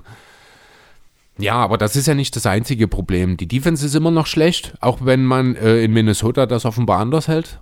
Und Kevin, Prin äh, Kevin Prince Boateng, Christaps Porzingis, ich habe hier KP bloß stehen, Warum Minnesota? Äh, weil, äh, darauf wollte ich gerade hinaus, zum Beispiel Anthony Edwards, Christaps Porzingis zu einem überragenden Rim Protector gemacht hat diese Woche.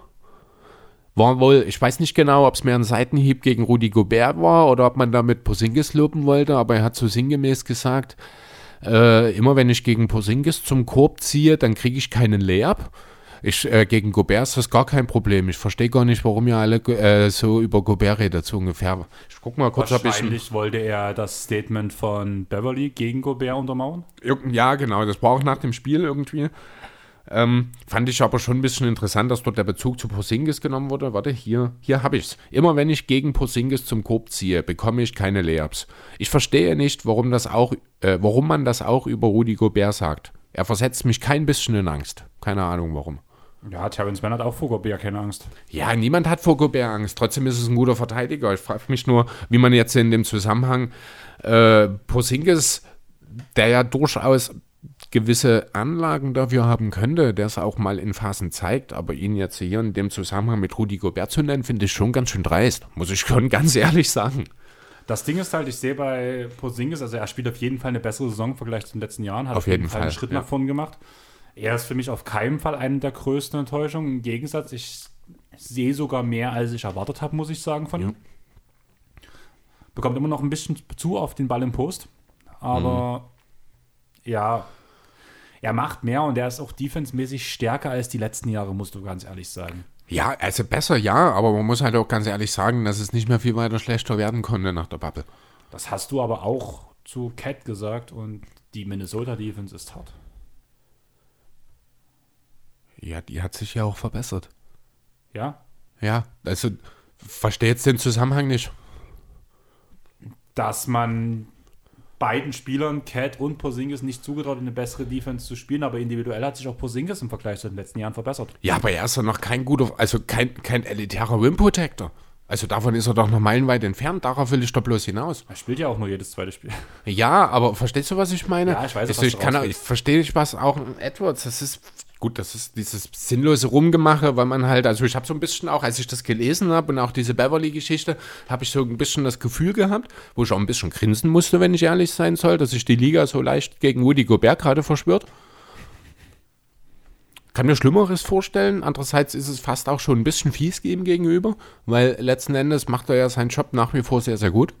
Ja, also gibt ein paar Verteidiger, die ich dieses Jahr besser finde. Hm. Aber Gobert halt ist halt eine sichere Bank. Ja. Richtig, genau. Ich finde das gerade krass, dass du Gobert verteidigst. Ja, also, na, man muss schon mal auch ein bisschen äh, die Kirsche im Dorf lassen. Ich werde nie ein Gobert-Fan sein. Kirsche. Die, die Kirsche, ja. Ich werde nie ein Gobert-Fan sein. Ich werde auch äh, ihn nie wieder zum Defensive Player of the Year machen. Und ich hätte ihn auch letztes Jahr nicht zum Depoy gemacht. Aber die Qualität an sich hat er natürlich. Auch wenn er für mich nach wie vor ein reiner Regular-Season-Verteidiger ist und deswegen für mich dann auch relativ schnell aus irgendwelchen gehobenen Diskussionen dann rausfällt. Silence. Ja, gut. Aber damit ist er immer noch mindestens zwei Stufen über Posingis. Was, Gobert? Ja, Da reichen keine zwei Stunden. wahrscheinlich sind es 20, ich weiß. Auch wenn Anthony Edwards das anders sieht. Die Aussage war lustig, hätte sogar die beiden sind auf Augenhöhe. Ja, optisch vielleicht. Ich glaube sogar, das Posingis ist sogar größer. Porzingis ist so groß wie Boban. Ja, ja stimmt, das hat man ja neulich Ja. erst, genau. Aber ja, keine Ahnung, also die aktuelle Saison der Mavs ist unkonstant, der Dreier fällt nicht. Man hat aus der besten Offense der NBA oder eine der besten Offense der NBA-Geschichte hat man eine der schlechtesten der aktuellen Saison gemacht. So schlecht, echt? Ja. Der Dreier fällt halt gar nicht mehr und dadurch geht das Spacing kaputt. Die Teams sinken gegen Luca mittlerweile ab, weil der Dreier nicht funktioniert. Und machen das, dadurch wird das komplette Feld geschlossen, sage ich mal. Guckst du noch? Ne, du retten? Ach so. Ich höre dir zu. Du hast so. Ja. Ich dachte, du hast was gefunden, deswegen. Ja, die Teams sinken nach hinten ab, machen den Weg zum Korb zu, weil einfach keiner von draußen gerade trifft bei den Mavs. Also Reggie Dallas Bullock hat- spielt unterirdisch. Dallas hat immer noch eine Top 10 Offense, ne? Vielleicht muss man das doch mal ein bisschen, deswegen war ich jetzt auch so irritiert, denn Dallas hat ganz sicher keine schlechte Offense. Sie sind immer noch im oberen Drittel. Das ist natürlich im Verhältnis zu dieser ja, historischen Offense im Vergleich zum Vorjahr natürlich ein deutlicher Abfall, aber es ist immer noch eine Top 10 Offense. Und wie ist von den Werten her gerade? Weil ich bin der Meinung, die waren. Ich habe das O-Rating gerade vor mir. Ich weiß nicht, welche Werte du meinst. Ich habe jetzt einfach mal allgemein geschaut, weil du von den einer der schlechtesten Offenses geredet hast. Das hätte ich doch sehr, sehr hart angezweifelt. Und das wollte ich jetzt einfach nur nochmal okay, ja, ist ja richtig. Deswegen Ja. ist ja der Gegencheck gut. Ich weiß, war das dann vielleicht, dass ich. Ich hatte den Wert in einem Podcast irgendwo hergeholt, Mhm. wo da war es vielleicht ein Split oder sowas, wo es so gar nicht lief. Das kann auch sein. Ne? Vielleicht ging es auch irgendwie um die Dreierquote oder Two-Shooting oder irgendwas. Das kann natürlich sein, dass äh, da die Mavs ein bisschen schlechter aussehen. Das ist nicht auszuschließen. Aber an sich muss man trotzdem festhalten und ich glaube, hier müssen wir dann auch an den Punkt kommen, wo wir über Jason Kidd reden, äh, dass die Offense eben auch einfach nicht mehr so gut funktioniert, äh, wie die Offense, die Rick Carlisle installiert hat, oder? Man hat halt viel übernommen, allerdings wollte halt Kid was anderes machen, unter anderem weniger Dreier, mehr den Ball aus der Hand von Luca, was ja irgendwie überhaupt nicht passiert ist, Mhm. meiner Meinung nach. Ja, wo willst du den Ball auch hingeben? Brunson. Ja, ja, und dann hört es halt auch schon wieder auf, ne? Frankie Smokes. Genau. Merkst du selbst, oder? Es wird nicht Das besser. ist traurig, oder? Dreierquote übrigens, die Mavs schaue ich gerade mal, 36 Prozent, Platz 18. Das ist sogar noch besser, als ich dachte, wenn ich ehrlich sein soll. Maxi Kleber mit 41 Prozent von drei. Ja, Willi Colley Stein und Boban Marjanovic mit 50 Prozent. Lass uns ganz kurz über Willi Corley Stein reden. Der wird ja komplett gerade gehatet von allen. Ja, ich, ich finde, das war auch kurz genug. Das Ding ist, um was es mir geht, ähm, Willi Corley Stein spielt wirklich keine gute Saison. Ist er nicht auch verletzt? Ist er jetzt verletzt? Also er hat letztens das, ach nee, out personal, the Mavs have listed as out against the Pacers, wegen was personell. Ich habe bloß vorhin den Namen gelesen. Okay, Mir also geht es halt vor allem darum, dass man halt vieles ähm, Willi Corley Stein vorgehalten hat. Zum Beispiel keinen Ballfang, Klitsche, also so Flutschfinger. Flutschfinger, genau. Und die Spiele, ich habe jetzt ein paar Spiele im Recap nochmal geguckt, aber die letzten drei Spiele der Mavs habe ich jetzt alle nochmal live oder real-life geguckt. Mhm. Und Moses Brown wurde ja schon sehr gehypt, alleine wegen der OKC-Zeit, wo es so gut lief. Wo ich ja vor der Saison schon gesagt habe, das war ein kurzer Stretch, die Liga stellt sich auf ihn ein, danach wird das für ihn auch schwieriger. Momentan macht er 1 zu 1 genau dasselbe. Er fängt keinen einzigen Ball, trifft keinen Layup unterm Korb. Es funktioniert halt einfach nicht. Und Ja. das war ja der Halsbringer für den Center. Naja, Heilsbringer ist vielleicht ein bisschen übertrieben, aber es war halt ein junger, potenziell talentierter Kerl, der äh, ja dringend die Minuten von Collie Stein eigentlich abnehmen sollte. Aber ja gut, es hat nicht funktioniert. Andererseits ist es durchaus möglich. Er hat auch erst elf Minuten, äh, elf Spiele gemacht. Ich weiß jetzt gar nicht, ob das verletzungsbedingt Er war auch mit, ne? G-League. Oder G-League, okay. Ähm, da kann ja durchaus noch was kommen. Vielleicht entwickelt er sich da auch noch ein bisschen. Ähm, da würde ich jetzt noch nicht unbedingt den Teufel an die Wand malen. Da muss man vielleicht eher über Josh Queen reden, der, ich glaube, der letzte Jahres-Rookie war, der jetzt im zweiten Jahr war und auch noch keinen Fortschritt gezeigt hat, oder? Bekommt halt auch kaum Chancen. Muss Naja, da es gibt es ja bestimmt Gründe dafür. Vielleicht. Also, Also ich kann mir nicht vorstellen, dass du jemanden nicht spielst, wenn er dein Team weiterhelfen würde. ich muss halt ehrlich sein, ich bin halt nicht derjenige, der sich ein Matchspiel nach dem anderen raussucht. Sorry, Leute, aber da kann, ich, mir was, kann ich mir echt Da gibt es Schöneres echt vorstellen. schönere Dinge, ganz genau. Genau. Und dadurch gehe ich halt viel, wenn ich über die Ma- wenn ich über die Maps rede, würde ich auch gerne mal auf Philly von NBA mit deutscher Brille oder die Artikel von Sandro verweisen. Mhm. Und da wird Josh Green eigentlich, wenn er mal spielt, immer positiv hervorgehoben. Das ist halt so Aber- eine Sache. Es also- hätte halt einfach, wie blöd gesagt, unter Carly, dass halt Kid genauso junge Spieler nicht spielen lässt. ich weiß nicht, 14 Spiele gemacht, keinen davon gestartet, fünf Minuten im Schnitt. Also da, da kann man auch einfach gar nicht so viele positive Eindrücke hinterlassen. Muss ich ehrlich sagen.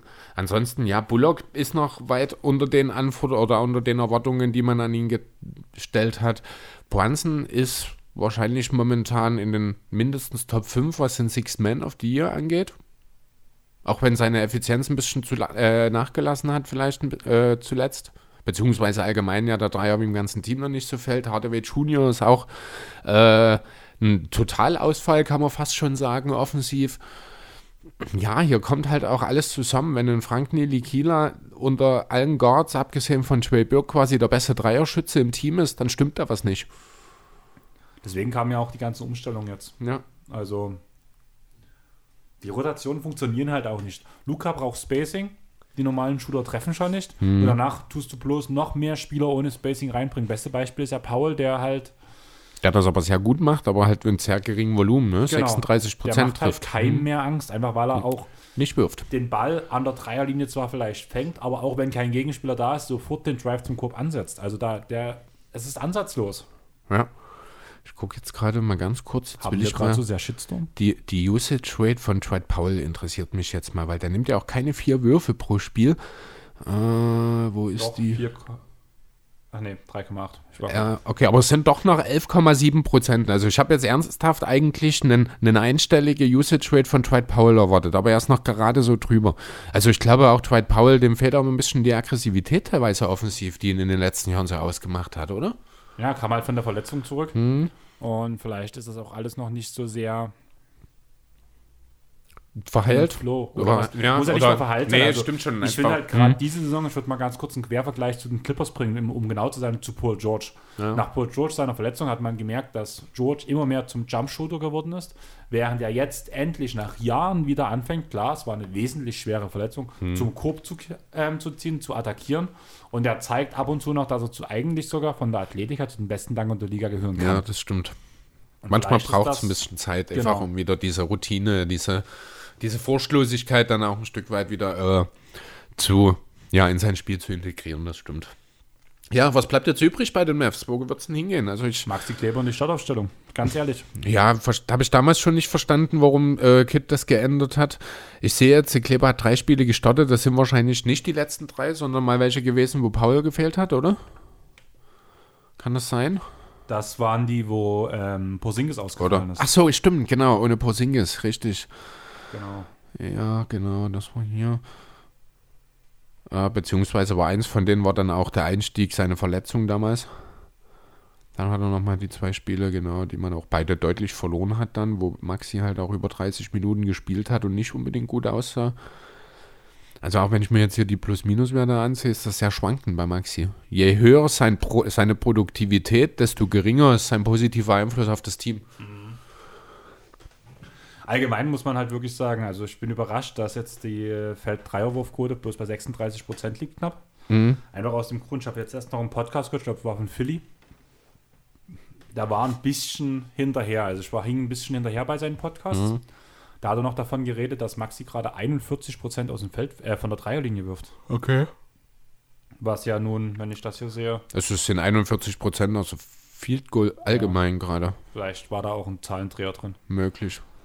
Da war ich nämlich noch positiv überrascht, dass er so gut wirft von drei. Ja, 36 Prozent ist jetzt ja auch nicht so schlecht. Allerdings muss man sich schon die Frage stellen, ob Maxi. Es ist allgemein, wenn ich mir die Dreier-Versuchswerte anschaue. Ach nee, ich bin bei 100 Possessions gerade. Ich wollte gerade sagen, das sind ja absurd hohe Werte, aber relativiert sich, wenn ich auf die Per-Game-Zahlen gehe. Dann hat ein Maxi Kleber vier Dreier pro Spiel, das ist okay. Dann passt das. Ich dachte gerade 9,6, was ist denn da los?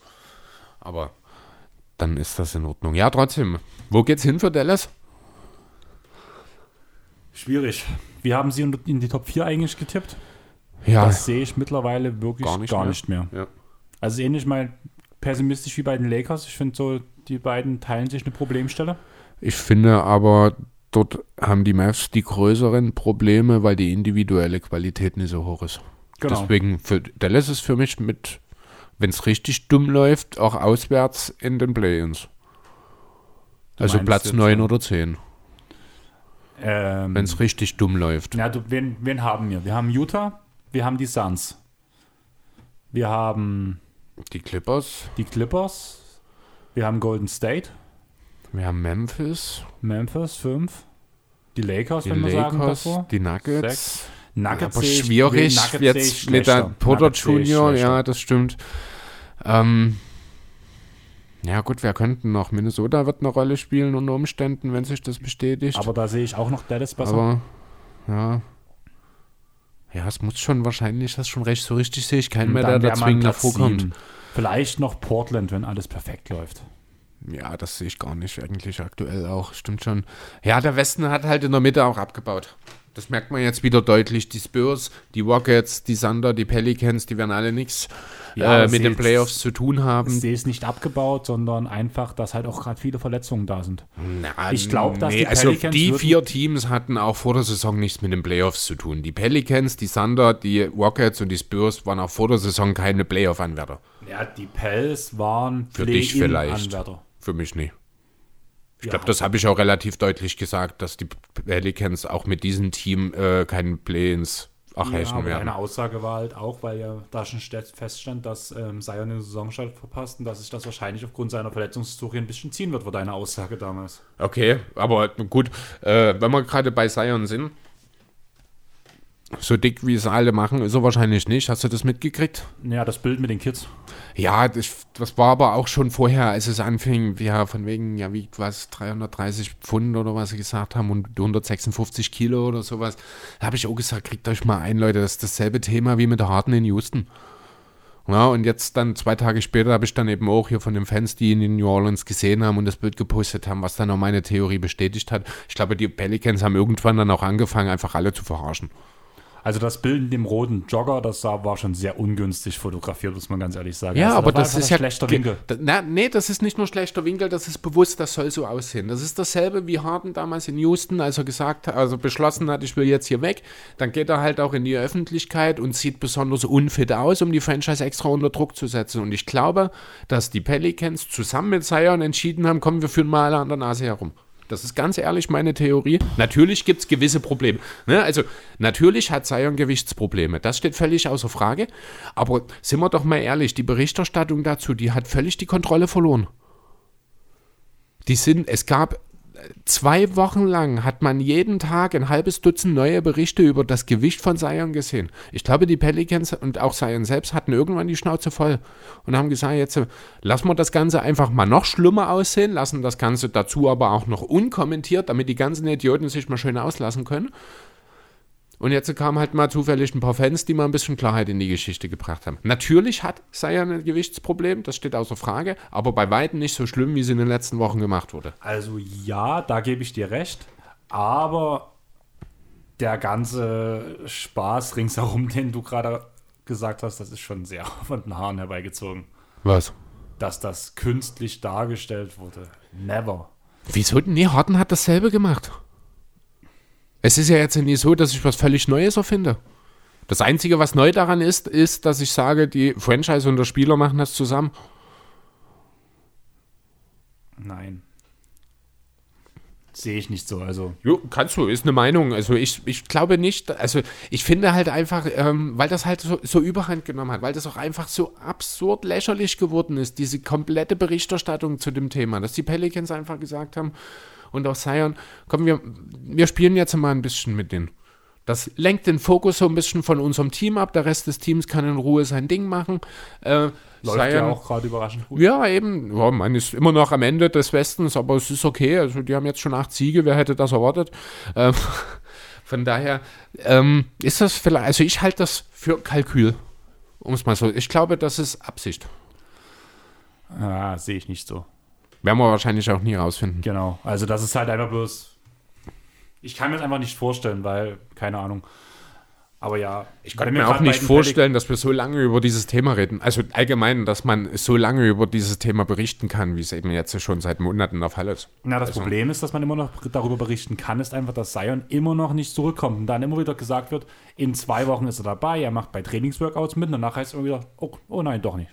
Und deswegen wird's immer wieder auf, taucht es immer wieder auf. Ja, und wenn der aber auch regelmäßig angeblich bei Workouts wieder mitmacht, dann ist das doch noch ein viel besserer Beweis dafür, dass er gar nicht so fett sein kann, wie alle denken, weil dann würde man ihn nicht für die Workouts freigeben. Ja, aber wenn danach der Punkt ist, dass er einfach noch nicht fit genug für die Workouts ist, weil er zu viel Masse hat vielleicht auch. Ja, aber das ist doch immer noch ein Unterschied, ob wir dann reden von 120 Kilo oder 150 Kilo. Das ist es. Also man hat sich, die Medien in den USA, die haben halt ähm, irgendwo gefühlt, haben die irgendwo beschlossen, so jetzt rasten wir mal richtig aus. Jetzt nehmen wir jede noch so lächerliche Nichtinformation, die wir zu diesem Thema finden, machen einen gigantischen Ballon draus und kacken alles in die Welt, was wir finden dazu. Das ist einfach, ich finde, das ist abartig einfach geworden, die Berichterstattung über Zion. Deswegen glaube ich, dass die, dass dort einfach man beschlossen hat, dort ein bisschen mitzuspielen, auf äh, seine eigene Art. Es würde mich zumindest nicht überraschen. Dann würde ich sagen, gehen wir zum nächsten Thema. Mhm. Das ist bloß erstmal ganz kurz informell für alle. Dodo fragt, ob wir uns dieses Jahr die EM in Berlin angucken. Ach ja, die EM. Ich habe sogar kurz diese Woche drüber geredet auf Arbeit, weil wir über Preise für Tickets geredet haben. Äh, ich war ja damals bei der Eurobasket Deutschland gegen Spanien in der letzten Vorrundenspiel 2000. Wann war das? 15? 15, glaube Ja. Für 40 Euro die Karte. Jetzt kosten sie 300 plus. Das war ein Wochenendticket. Auch eine Einzelkarte hat deutlich über 100 Euro gekostet. Das weiß ich nicht. Das ist, also nee, ich glaube so, sogar Das auch Problem über war- 200 Euro. Fakt ist, es war abartig viel, was dort an äh, Kosten für das Ticket hochgegangen ist, das ich schon aus Prinzip gesagt habe, das mache ich nicht. Wo wir beide nach Tickets geguckt haben, gab es bloß Kombi-Tickets für die Tage. Da Ich gab es keine einzelnen Ich habe auch vor einer Woche geschaut, da gab es Okay. auch Einzelspieltickets und die gibt es nicht unter 100 Euro. Nicht mal, also die gibt es nicht mal in der Nähe von 100 Euro, wenn mich nicht alles täuscht. Das ist einfach, unverhältnismäßig. Also selbst wenn ich die Möglichkeit hätte, Karten zu kriegen, wäre ich nicht bereit, das dafür zu bezahlen. Muss ich ehrlich sagen, weil ich kann nicht verstehen, wie man in sechs Jahren oder in sieben Jahren den Preis für ein Ticket derselben Veranstaltung de facto um das fünf- oder sechsfache erhöhen kann. Ähm, was denkst du, was im Normalfall teurer wäre oder teurer sein sollte? Ein EM-Spiel oder ein Eurogame? Schwer zu sagen. Also Eurogame mhm. hast du halt bloß eins überhaupt, wenn überhaupt im Jahr. Eine EM hast du zwar alle zwei Jahre, dafür aber viele Spiele dann auf einmal, dafür aber nicht immer an derselben Ort. Ne, dafür ist dann wieder das Eurogame ist vielleicht dann auch nur alle sieben Jahre in Deutschland. Äh, die EM andererseits offensichtlich auch. Und das sind dann mehr Spiele, da müsste das Eurogame meines Erachtens nach teurer sein. Weil ich habe für diese zwei Spiele, die ich hatte, ähm, Dallas Alba mhm. und Spurs Alba, einmal 80 und einmal 90 Euro bezahlt. Und das wäre okay und das wäre ich auch bereit zu bezahlen, aber ich bezahle keinen dreistelligen Ticketpreis für zwei Stunden Basketballunterhaltung, die ich vor sieben Jahren noch für den Bruchteil dessen gekriegt habe. Verstehst du? Ich finde, das ist, nee, das ist unverhältnismäßig. Das bin ich nicht bereit zu bezahlen, muss ich ganz ehrlich sagen ich muss sagen, ich habe mich danach einfach nicht mehr drum gekümmert. Einfach weil, ich weiß gar nicht, irgendwo habe ich es mal gepostet. Also ich habe so viele Konzerteintrittskarten und es wird immer alles weiter verschoben und alles weiter verschoben irgendwie. Mhm. Da habe ich mich nicht noch, habe ich mir nicht noch das nächste Fass aufgemacht, dass ich zu einer Sportveranstaltung gehe. Ja, nee, wie gesagt, ich werde mir bestimmt vom Fernseher das eine oder andere anschauen, natürlich, aber live, nein. Ja. Damit haben wir das erledigt. Und damit würde ich sagen, wechseln wir zu Twitter über, oder? Mhm. Und da hat Hannes ähm, drei Fragen direkt gestellt. Und die erste wäre, werde für eine Erweiterung der Dreierlinie beziehungsweise sogar eine Vierpunktlinie, in Klammern bekannt aus dem Format der Big Free. Wärst du? Also ich habe es erstmal so aufgehört, also ich wäre bei beiden prinzipiell dagegen. Mhm. Einfach bei eine Viererlinie ist für mich zu viel Show, tut auch die Statistiken zu anderen Spielern von früher so ein bisschen verfälschen, bin ich schon Ja, mal. stimmt. Man kann danach das nicht mehr so richtig in die Relation setzen. Und was für mich einfach schon ein Ausschluss der Viererpunkt, Vierpunktlinie rausbringt, das können die Globetrotters machen von mir aus. Das können sie in der Big Free machen, aber das ist halt dann irgendwo mehr Zirkus als alles andere. Ich mag die Regeln so. Man merkt, dass der Sport auch eigentlich keinen neuen Anreiz braucht, weil der ist so, so wie er jetzt funktioniert. Ja, das, da, ich glaube, das ist genau der Punkt, wo die NBA das anders sieht, weil das Interesse an der NBA ist, ich glaube, nicht ganz so hoch, wie man sich das selbst gerne erhofft. Deswegen werden ja regelmäßig Regeländerungen diskutiert. Das macht man ja auch, um die Attraktivität des Spiels zu erhöhen und damit mehr Fans zu locken. Ja, aber ich glaube nicht, dass eine Vier-Punkt-Linie. Nee, sicher nicht. Also da sind wir uns auch Fans einig. Unlockt ja. im Vergleich zu diesen Clear Path Vs. Diese Euro Vs. Wobei, ich glaube, Schon doch. Aber ich, äh, weil es ist schon nochmal ein anderes Highlight, wenn du halt einen Steph Curry siehst in den heutigen Zeiten. Ähm, der, ein Spieler wie Steph Curry, der ja im Grunde der 0815-Typ ist, der jeder sein könnte. Ne, mit solchen Leuten kriegst du. Und wenn du den von dort hinten ballern siehst, das euphorisiert natürlich. Aber es gibt halt nur eine Handvoll Spieler, die sowas können. Und alleine deswegen ist die Vierpunktlinie für mich schon alleine äh, kein Thema mehr. Die Shooting-Zahlen gehen runter danach, weil es Leute versuchen werden. Richtig. Und viel zu viele versuchen werden. Wie du schon sagst, die wenigsten, wenigsten bekommen es hin. Mhm. Das heißt, wir haben viel mehr Bricks, was unansehnlicher ist, was danach auch gegen das Produkt sprechen würde. Und Richtig. ob da nun eine zusätzliche Linie gezogen ist oder Steph Curry einfach vom Logo abdrückt, ist mir in dem Fall egal. Nee, es ist dann halt tatsächlich so, mit der Linie würde mehr von hinten abgedrückt werden. Es wurden dann halt auch andere Spieler, also ich habe mir wirklich, äh, wird wirklich dazu aufgeschrieben, noch mehr sinnloses Geballer und weniger Drives, damit genau. auch einfach die Attraktivität des Spiels die nachlässt.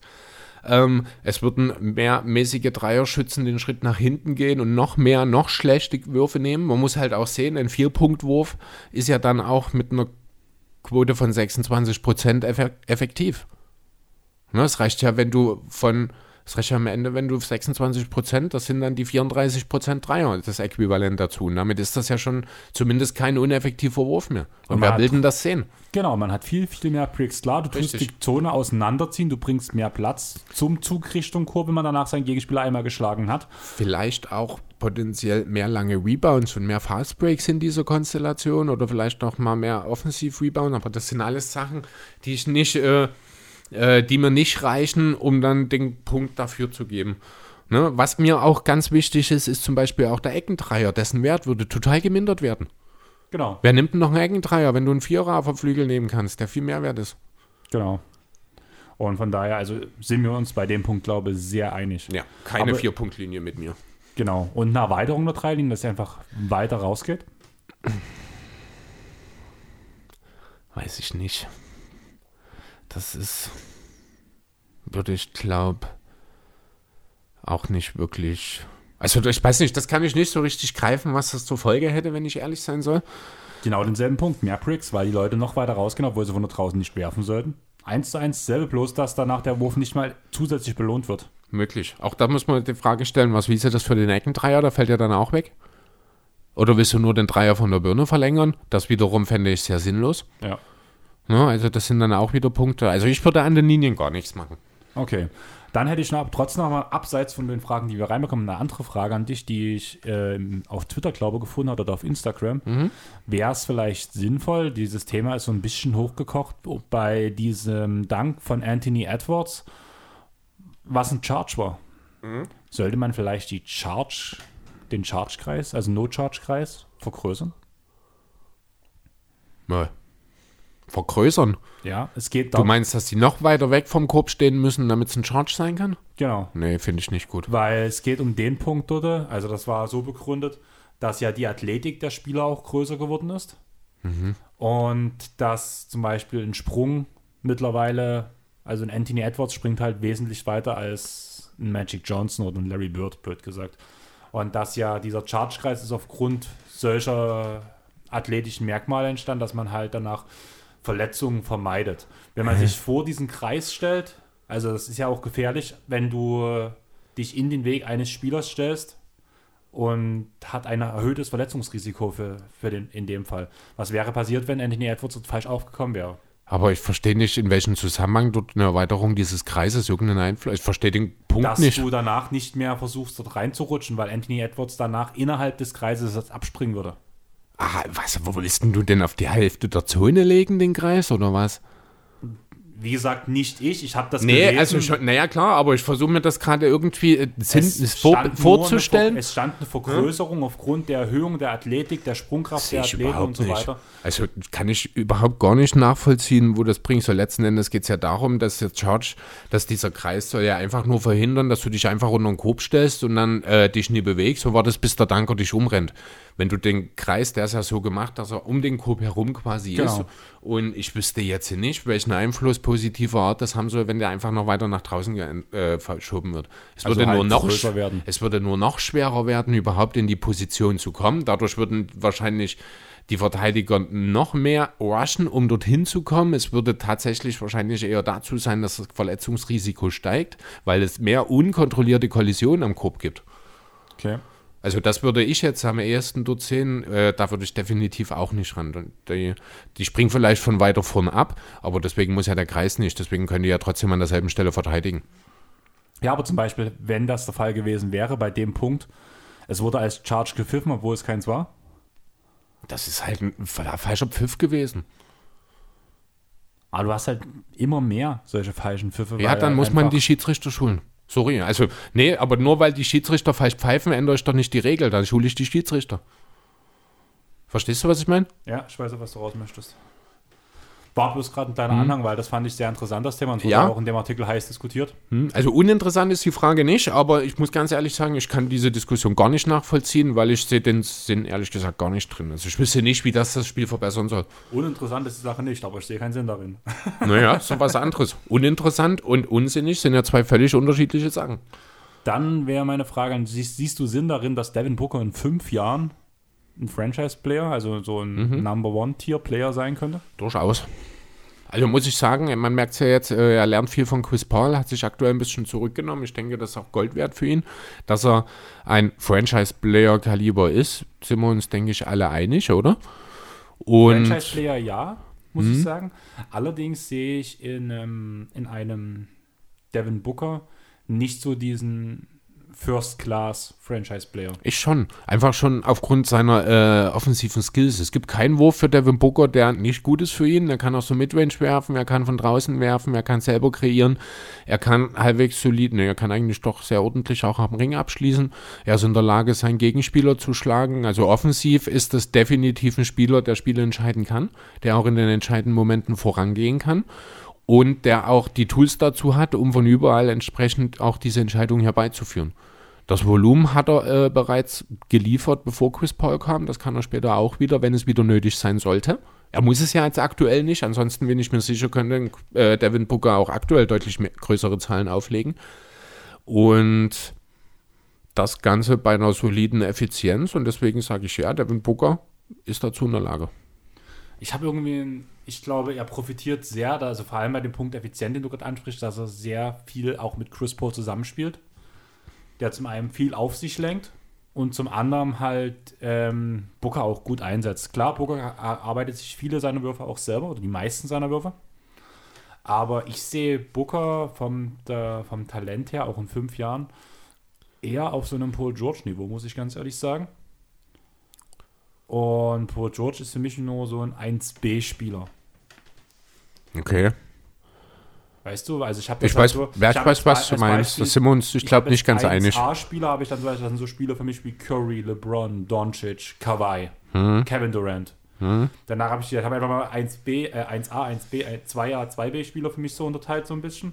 Als 1B-Spieler habe ich dann solche Spieler wie Curry, Booker und George habe ich da als Beispiel stehen. Und da sehe ich auch einen Booker halt, wie gesagt, auch noch in fünf Jahren dort stehen. Mhm. 2A-Spieler, Thompson, Green, was hat denn mein Handy? Also Autokorrektor hat wahrscheinlich einen Namen geändert. Ich überlege gerade, wen ich dort stehen hatte. Lagune. Wie? Lagune. Autokorrektor. Lagune, Lagune. Keine Ahnung, was das war. LeBron bestimmt, oder? Nein, nee, macht ja keinen Sinn. Nee, in dieser Kategorie stimmt, du hast recht, ja. ja. Lagune. Lillard? Nee, Nein, kommt auch nicht dort. Das genau, sind auch keine Spieler ja. in der Kategorie. Harris, nee, Harris habe ich bei 2B. Ist ja auch egal. Ich weiß nicht. So dieses Kaliber Green Thompson so habe ja. ich dann halt so drin. Und danach habe ich diese 2B-Spieler nochmal, wo dann Harris, ähm, Holiday, Sabonis und sowas drinstehen. Mhm. Was für mich halt Spieler sind, die sind in einem Championship-Team. Also diese 2B-Spieler sind halt Spieler, die brauchst du als dritte oder vierte Option, weil die ein gewisses Feld, ein gewisses Skillset perfekt abdichten und das andere alles ganz gut können. Mhm. Halt, Harris zum Beispiel, guter Werfer, aber in der Defense ist er okay, aber nie überragend. Mhm. Diese 2A-Spieler sind danach halt, die perfekt in, ihrem, in ihren Rollen funktionieren und mehr, möglicherweise mehr oder eigentlich mehr als zwei Skills haben, blöd gesagt, auf hohem Niveau. Wie bei Thompson zum Beispiel Shooting, und Defense, Screen, Defense und Playmaking. Okay, also aber das sind ja jetzt zwei Spieler, die du auch sehr deutlich gesagt hast, die ganz klar auch gar keine Möglichkeiten hätten, als Number One zu funktionieren. Genau. Ja? Und dann komme ich zu dieser Kategorie 1B-Spieler. Klar haben die auch nochmal ein gewisses Feld, wie stark die sich unterscheiden können. Da ist ja, also wie gesagt, ein Kyrie ist ja nicht gleich stark wie ein Paul George. Das ist ja nochmal ein mhm. gewisses Feld dazwischen. Aber ich finde halt, dass wenn du mit einem einzelnen 1B-Spieler brauchst du entweder schon zwei 2A-Spieler dazu. Ziemliche Mathematik, ziemlich kompliziert, wie ich mir das glaube ich gerade vorstelle. Oder eigentlich zwei von diesem Kaliber 1B. Deswegen funktioniert auch gerade Booker mit Paul so gut. Weißt du, wie ich meine? Mhm. Aber ich glaube, dass ein 1B-Spieler nie alleine den, die Championship gewinnen könnte, ohne passend, richtig krass passendes Skill, äh, passendes Material dazu. Ja, gut, das Während ich das zum Beispiel jeden. LeBron in Doncic, das traue ich den Spielern zu. Also Doncic in also, ein paar Jahren. Also LeBron hat immer einen passenden Supporting Cast um ihn herum gehabt, um erfolgreich sein zu müssen. Aber er brauchte nie diese. Na gut, er hatte halt Kyrie. Er hatte immer jemanden bei sich. Und es waren immer Spieler, die perfekt auf seine Art angepasst waren. Also, ich verstehe schon, was du sagen willst, aber ähm, grundsätzlich braucht natürlich jeder Spieler die passende, das passende Material um sich herum. Ich bin jetzt halt hier bei Booker bei einem Ty äh, einfach bei einem Spieler, den bei, ich sehe keine offensiven Schwächen bei ihm. Ja, Und ich sehe auch keine offensiven Schwächen bei erhöhtem Volumen. Und deswegen wüsste ich nicht, welcher Komplementärspieler neben ihm noch besser aussehen sollte offensiv als er selbst.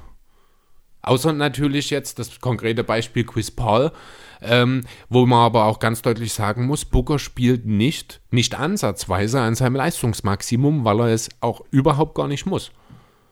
Ja, ja, aber ich bin trotzdem der Meinung, aufgrund, dass Paul auf dem Feld steht, er bringt ihn schon in die Spots, wo er sein muss. Er bringt die Gravity, Paul bringt die Gravity mit, um den Platz für Booker zu schaffen. Man muss ja wirklich gerade sagen, vor allem in der Starting Five, was da gerade zusammenläuft bei diesem Team, mit Bridges, mit Aiton, mit Paul. Das sind halt alles auch offensiv starke Spieler. Normalerweise ist ja Crowder noch mit dabei, der ja auch nochmal zumindest ballert. Ballert und Gravity ja. auf sich auswirkt. Das sind alles sehr viele Pluspunkte für einen, für einen Spieler wie Booker, was halt deswegen 1B ist, während ein LeBron zum Beispiel oder auch ein Curry auch mit einem nicht ganz so perfekt zusammengestellten Team mehr erreichen könnte, als ich Booker auch in fünf Jahren zutraue. Wie gesagt, er ist für mich so dieses zweite Tier an Spielern in der, in der Liga. Ja gut, aber also von diesen ersten Tier gibt es halt nur fünf normalerweise gleichzeitig. Fünf bis ne? sieben ungefähr, ja. ja. Und ich sehe ihn halt eine Stufe drunter noch. Deswegen würde ich es auch fraglich finden, ob er mit als unangefochtene oder ein Spieler, der immer die Nummer 1 ist in seinem Team ist, bei jedem Spiel, der immer die Nummer 1 sein muss, jedes Spiel, ob er damit einen Titel gewinnen könne. Aber er kann es schon als bester Spieler, wenn er genug Supporting Cast ringsherum hat. Ich halte es auch auf jeden Fall für möglich, ja. Also ein bisschen rübergekommen, wie ich es mhm. meine. Also ich, ich denke, halt ich, ich denke, ich weiß, was du meinst, ja. Ich will halt deswegen ähm, jetzt nicht mhm. disrespekten. Mir geht es einfach bloß darum, während halt LeBron in seinen Meisterschaften halt immer der beste Spieler sein musste, ja, wir haben es halt bei Booker auch einfach noch nicht gesehen. Booker kam in ein Kack-Phoenix-Team, das erstmal ein paar Jahre rumgedümpelt hat, wo Booker sich entwickeln konnte. Jetzt, dann kam auf einmal Chris Paul, dann kam die Bubble und auf einmal äh, sind die sind die, oder vielmehr kam die Bubble und dann Chris Paul und auf einmal waren die Suns ein Contender. Ne? Wir haben halt Chris, ja, Chris Booker, wir haben halt Devin Booker noch nicht äh, in dieser Rolle gesehen, weil die Rolle hat er übernommen, als die Suns einfach noch nicht ansatzweise so weit waren. Genau. Also nee, Genau das. Ne, der Booker von vor zwei Jahren, in zwei Jahren, und ich halte das durchaus für realistisch, wenn Chris Paul dann vielleicht nicht mehr da ist, ähm, kann durchaus nochmal das liefern. Und ich glaube, dann sind die Suns auch immer noch gut genug, wenn man einen halbwegs adäquaten äh, Ersatz für Paul dann auf der 1 hat, ne, der dann vielleicht nicht Dennis Smith Jr. heißt, dann bin ich durchaus in, überzeugt davon, dass Booker die Suns auch sehr, sehr weit führen kann. Ja, aber halt ist er dann immer der beste Spieler oder teilt er sich so ein bisschen die Last an, zum Beispiel mit Aiden? Darum geht es mir halt. Das ist dieses, ja, gut, was ich meine, halt 1A, also, 1, äh, 1B-Spieler, während ich halt zum Beispiel bei 1A spiele und das halt LeBron über eine kompletten Player. Ja, ich weiß, LeBron ist halt. Ja, aber LeBron hat sich vier Jahre mit Wade geteilt, hat sich viele Jahre in Cleveland mit Kyrie geteilt. Ne? Also du kannst nie, kein Spieler hat je alleine irgendwas erreicht. Ne? Und äh, wenn du jetzt aktuell Booker und Aiden in die Konversation nimmst, dann ist ganz klar Booker mit äh, wahrscheinlich vier Stufen Vorsprung der bessere Offensivspieler als Aiden, ja, weil Aiden noch Fall. nicht so weit ist. Deswegen kann ich Stand jetzt auch nicht davon ausgehen, dass sie sich die Offensivlast irgendwann teilen werden zu gleichen Teilen. Ja, ich bin vielleicht ein bisschen zu kritisch. Es wirkt ein bisschen so, ja. Du, du, ich habe das Gefühl, du suchst mehr Gründe dagegen, als du, äh, also du willst mehr Gründe dagegen finden als dafür. Ja, ich sehe halt irgendwo Booker so wie Paul George, auf einer Stufe wie Paul George. Sehe ich Booker irgendwie, auch in ein paar Jahren. Paul George kann aus jeder Situation einen Wurf kreieren, kann mal einen Pass spielen, ist sogar ein besserer Defender als ähm, Booker, Booker ja. wo ihm vielleicht ein paar Prozentpunkte fehlen im Vergleich oder Effizienzpunkte auch im Vergleich zu Booker, was ja wirklich so ist. Dafür was ist danach Booker George, da etwas bessere Offensivspieler. Genau, wo George halt das über seine Defense hm. hinbekommt. Allerdings sehe ich auch George nicht immer als bester Spieler oder als unumstritten in jedem Spiel der beste Spieler eine Meisterschaft, blöd gesagt, hm. gewinnen. Und ich sehe die beiden halt auf einer Stufe und ich weiß nicht, wie ich es so richtig darstellen sollte. Bei Paul George haben wir es halt schon öfters gesehen und bei Booker tun wir gerade in eine Art Glaskugel gucken. Ja, der ist halt aber als 25. Genau, genau.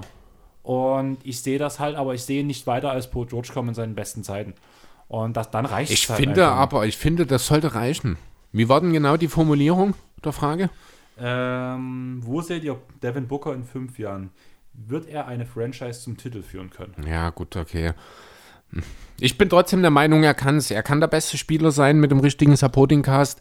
Ähm, und ich sehe halt in Phoenix dort das richtige Personal. Wie gesagt, man muss schauen, wie dann irgendwann mittelfristig die Chris Paul-Situation au sich ausgeht, was dort als Ersatz kommt, sage ich mal. Ähm, wenn dort ein, ein solider Starting Point Guard kommt, dann bin ich der Meinung, der halt auch ein bisschen verteidigen kann, dann bin ich der Meinung, dass Bogut die Suns durchaus auch zu einem Titel führen kann, ja. Diese Suns wohlgemerkt, die halt auch schon auf ihn ausgerichtet sind. Ja. Wie gesagt, also ja, diese Suns könnte ich mir in fünf Jahren auch wirklich vorstellen. Mhm. Wenn man halt, wie du schon sagst, einen adäqu- adäquaten Ersatz Ja. bringen würde. Und Dennis Schröder zum Beispiel, wobei, nee, der funktioniert Nein, nicht ganz so gut. Die sind sich ein nicht. bisschen zu sehr, ähneln die sich im Spiel, ja. Ja, Kam mir nur gerade in den Sinn, weil der ja, ich habe gestern aufs Box gelesen über Schröder hier, dass er vielleicht trade verfügbar wird und blablabla. Deswegen kam mir das gerade in den Sinn. Ja mir geht es halt eher darum, halt, ja, dieses Suns-Team ja, aber da finde ich halt, hat man so viele überdurchschnittliche Spieler. Ja, aber das ist ja nicht die Frage. Das ist halt ein Also, ausgewogen. ja, ich ja, weiß nee, schon, das ist, also das ist ja, aber das ist eine ganz, ganz schlechte Argumentation, finde ich, wenn du den Erfolg eines Spielers kleinredest damit, dass er gute Mitspieler hat. Das finde ich, das ist eine ganz, ganz üble Argumentation in jedem Mannschaftssport. Aber reden wir nicht die Dirk-Meisterschaft so gut, weil er halt eigentlich nicht den perfekten Supporting-Cast hat im Vergleich zu den gegnerischen Teams? Was? Die Nochmal. Dirk-Meisterschaft, Hä? die wird ja hoch geredet, weil er im Vergleich zu seinen Gegnern nie den besten Supporting-Cast hatte und dass Dirk als al- alleiniger All-Star oder, oder Das ist ja aber MVP genau das Gegenteil von Genau. dem, was du gerade mit Booker machst. Genau, das ist da, was ich meine. Ich rede es, ich rede es blöd gesagt. Du hast dich beschwert darüber, dass ich es halt klein rede, weil er viele gute Mitspieler hat. Ja. Wenn wir das, es deswegen kleinreden, dürften wir Dirk seine Meisterschaft auch nicht größer reden, als sie ist, weil er nicht so viel Gute Das hatte. finde ich, ist, kann man schon noch mal ein bisschen differenzierter sehen. Weil es, es ist eine viel größere Leistung, ein durchschnittliches Team ganz nach oben zu führen, als es eine schlechte Leistung ist, ein sehr gutes Team nur fast bis ganz nach oben geführt zu haben. Ja, Argumentation, finde ich gut. Ja. Wollen wir zur dritten Frage von Hannes kommen? Mhm. Jetzt können wir nämlich zu ein bisschen Aufstellungen basteln. Mhm. Wie sehe eine Starting Five nur aus Centern bei euch aus? Die Center sollten mit Abstrichen allerdings die Rolle schon begleiten können. Big Ball Time. Hey, wo- war gar nicht so einfach, muss ich sagen. Ich habe auch lange überlegt. Hm. Ich denke, beim Point Guard sind wir uns wahrscheinlich sehr, sehr einig. Nikola? Ja, natürlich, da steht der amtierende MVP. Wobei ich echt überlegt habe, ob man vielleicht, ihn vielleicht auch auf eine andere Position, die zum Beispiel auch auf, auf einer 3 hat man ja auch viel Ballhandling. Aber ich wüsste halt nicht, wen ich dann auf die Eins setzen soll. Also meine drei zum Beispiel, äh, ich nenne sie jetzt mal Sambit, weil ich denselben Gedanken hatte wie du. Embiid habe ich zum Beispiel, weil er dieser Koloss ist, weil Embiid ist der einzige Center, den ich so richtig als krassen Center auch sehe, der jeden anderen Big Man dominieren kann. Deswegen ist er für mich der stämmigste, deswegen begleitet Embiid für mich auch wirklich die Center-Position. Okay, da habe ich Aiden stehen. Weil ich finde, Aiden ist halt genau der Typ Sender, der auch mit jemandem wie Embiid äh, vorne wie hinten umgehen kann. Also natürlich noch nicht um, vollumfänglich, aber ähm, mit dem weichen Handgelenk, mit den Bewegungen, die ein Aiden drauf hat, kann er ihn auch, kann er das defensive Biest Embiid ein bisschen einzügeln und mit seiner Physis und seiner Cleverness, finde ich, kann er auch ein Stück weit Embiid offensiv einschränken. Dann habe ich auf 2 habe ich Anthony Davis. Da, oh, über Davis habe ich gar nicht nachgedacht. Äh, ich habe Adebayo. Finde ich auch gut. Ich, kommt vom Prinzip her, vom Skillset auf Ist ja ähnlich, ja. hin. Ich wollte halt jemanden, der vor allem Jokic ein bisschen entlasten kann, der auch mal vor einem kleineren Spieler bleiben kann. Ja. Habe ich auch. Mhm. Beweglich halt. Und dazu hat Davis aber noch einen besseren Wurf, was ja auf dem Shooting Guard schon interessant ist. Was, äh, ja, da hast du recht, der Wurf geht Adebayo ein bisschen ab. Allerdings ist das jetzt auch nicht gerade Anthony Davis Premium-Skill in, diesen, in der letzten Zeit gewesen. Ne? Ja, auf jeden Fall. Ich hatte halt überlegt zwischen Towns, weil er ja schon. Habe ich auch nicht drüber nachgedacht. Mir sind tatsächlich auch ein paar Namen entgangen, wenn ich so drüber nachdenke Weil gerade. Ja. Mhm. Towns ja. dieser Gunner perfekt für den Shooting Guard gewesen wäre. Allerdings wäre mir die Defense zu schlecht gewesen. Mhm. Towns mit Jokic nebeneinander. Achso, okay, ja. Da wären wir ja irgendwo bei Lillard und McCallum. Ja, stimmt, genau. Nur größer. Nur größer, genau. Deswegen habe ich Towns auf die 4 gepackt, weil er das perfekte Stretch-Element für dieses Team reinbringt. Und genau aus dem Grund habe ich Paul Lopez genommen. Ja. Aber stimmt, Towns, also ich habe über Towns tatsächlich nicht nachgedacht. Da wäre natürlich nochmal mit einem deutlich besseren Dreier äh, eine sehr, sehr gute Option auf der 4 hier, stimmt. Und er kann den Ball vor allem auch mal auf den Boden setzen. Ja, das ist richtig, ne? Das ist halt gut. Das habe ich ja mit Adebayo, Embiid und Jokic äh, im Frontcourt mehr als Na, mir genug. war halt wichtig, dass jeder meiner Spieler, abgesehen von dem Beat, deswegen halt der klassische Sender, Mhm. auch mal einen Ball halt wirklich auch effizient auf den Boden setzen kann. Klar kann das im Beat zu gewissen Teilen auch, aber natürlich nicht auf dem Niveau wie in Jokic, wie in Davis, wie in Towns Nee, ist klar. oder wie in Janis, was mein Small Forward ist. Janis ist kein Center. Sagen, Janis spielt Small Ball Sender, na klar. Ja, Ich habe auch aber über Draymond Green nachgedacht. Draymond Queen hätte ich auch viel eher genommen, weil er äh, viel mehr, aber Janis spielt nicht so viel. Also er spielt Ja, aber in die- dieser Saison viel, weil halt Lopez fehlt. Äh, spielt er viel auf Sender, aber normalerweise spielt ja Lopez den Sender und Janis daneben. Deswegen habe ich über Janis habe ich als Sender auch einfach gar nicht nachgedacht, weil ich ihn nicht als Sender sehe. Ja, aber die Aussage war, er soll, also er war ja noch in Klammern, er muss diese Position schon begleiten können und er kann die Senderposition begleiten. Ich glaube, es ging dabei aber eher darum, dass die Center die Position, auf die wir sie in unserer Starting Five stellen, begleiten können sollen. Okay, Nicht, gut, aber trotzdem ist die beste Aufstellung der Bucks, wenn Janis auf Center spielt. Deswegen ist ja, mich ist ja okay, aber ich sage, also für mich, ich würde Janis nie als Center betrachten. Für mich ist Janis ein Power Forward. Also, ne, Positionsbetrachtungen hin und her ne, sind eh veraltet, das ist klar. Aber ich finde, wahrscheinlich auch, weil es einfach aus den letzten Jahren ich es nicht anders kenne, äh, gehört dann Lopez neben Janis. Ähm, ich verstehe den Punkt, aber das, ich sehe halt wirklich dort bei dem Punkt, auch wie die Meisterschaft gegen die Suns gewonnen worden, war halt Janis dauerhaft Center. Da hat der Lopez Mhm. kaum gespielt. Und das war die beste Aufstellung der, der Bucks, wenn Janis auf Center gespielt hat. Deswegen finde ich, dass man Janis schon als Center betrachten kann. Kann man, wie gesagt, Und ist schon okay. deswegen habe ich ihn mit in die Liste genommen und danach Janis auf der 3. Wenn du halt Jokic auch noch mit, der hat ja auch seinen Wurf. Hm. Kann das schon gut funktionieren. Ja, nee, ist schon okay. Also wie gesagt, ich habe dann halt äh, das ein bisschen anders. Mein Power Forward ist halt der reine Rollenspieler. Der soll einfach nur stretchen, der soll defensiv im Weg stehen mit Lopez. Deswegen äh, war es dann mir auch gar nicht so wichtig, dass das unbedingt noch ein Star sein soll. Wie gesagt, Davis habe ich nicht drüber nachgedacht, weil er ja auch nie Center spielen will. Deswegen war der für mich komplett raus. Außerdem kommt Davis auch an einer anderen Stelle später nochmal, äh, wird nochmal Thema sein. Ähm, dann, wen hast du noch? Towns habe ich einfach vergessen. Muss ich ganz ehrlich sagen. Äh, Der beste wäre, Liga. ja, wäre dann tatsächlich 1, 1 zu 1 der, äh, wo ich Lopez dann streiche und Towns als den Power Forward quasi hier auftrete, äh, aufsetze. Aber mit äh, Jokic und Adebayo habe ich zwei Big Men, die mit dem Ball umgehen können auf den Guard-Positionen. Mit dem Beat habe ich einen Spieler, der werfen kann, der physisch ist, der auch mal mit dem Ball ein bisschen umgehen kann. Das funktioniert eigentlich ganz gut. Dann, wie gesagt, mein, mein Roleplayer Lopez letzten Endes oder eben dann Towns als Stretcher. Und Aiden, finde ich, der ja auch schon zumindest eine gewisse, eine gewisse Range mitbringt, wenn auch noch nicht bis an die Dreierlinie. Da kann dann dort auch nochmal ein bisschen Platz schaffen. Finde ich, funktioniert wahrscheinlich auch ganz gut. Ja, also wir sind uns, glaube ich, vom Grundaufbau einig. Ich bin Ja. da ein bisschen mehr auf Spacing gegangen als du. Hatten wir ja letztes Jahr Hat beim Draft auch schon, Genau. Dass ich immer ein bisschen mehr Wert auf den Wurf lege. Aber ich glaube, so viel müssen wir da gar nicht hinzufügen, oder? Nö, denke auch. Jeder kennt die Spieler, über die wir geredet haben und Richtig. haben ja mit den zwei, drei Sätzen auch noch ein bisschen was erklärt. Damit würde ich sagen, kommen wir zur letzten Frage, oder? Das ist schon, ne, zwei haben wir noch. Zwei haben wir noch. Oder habe ich die eine, ich habe das mit dem meisten enttäuscht.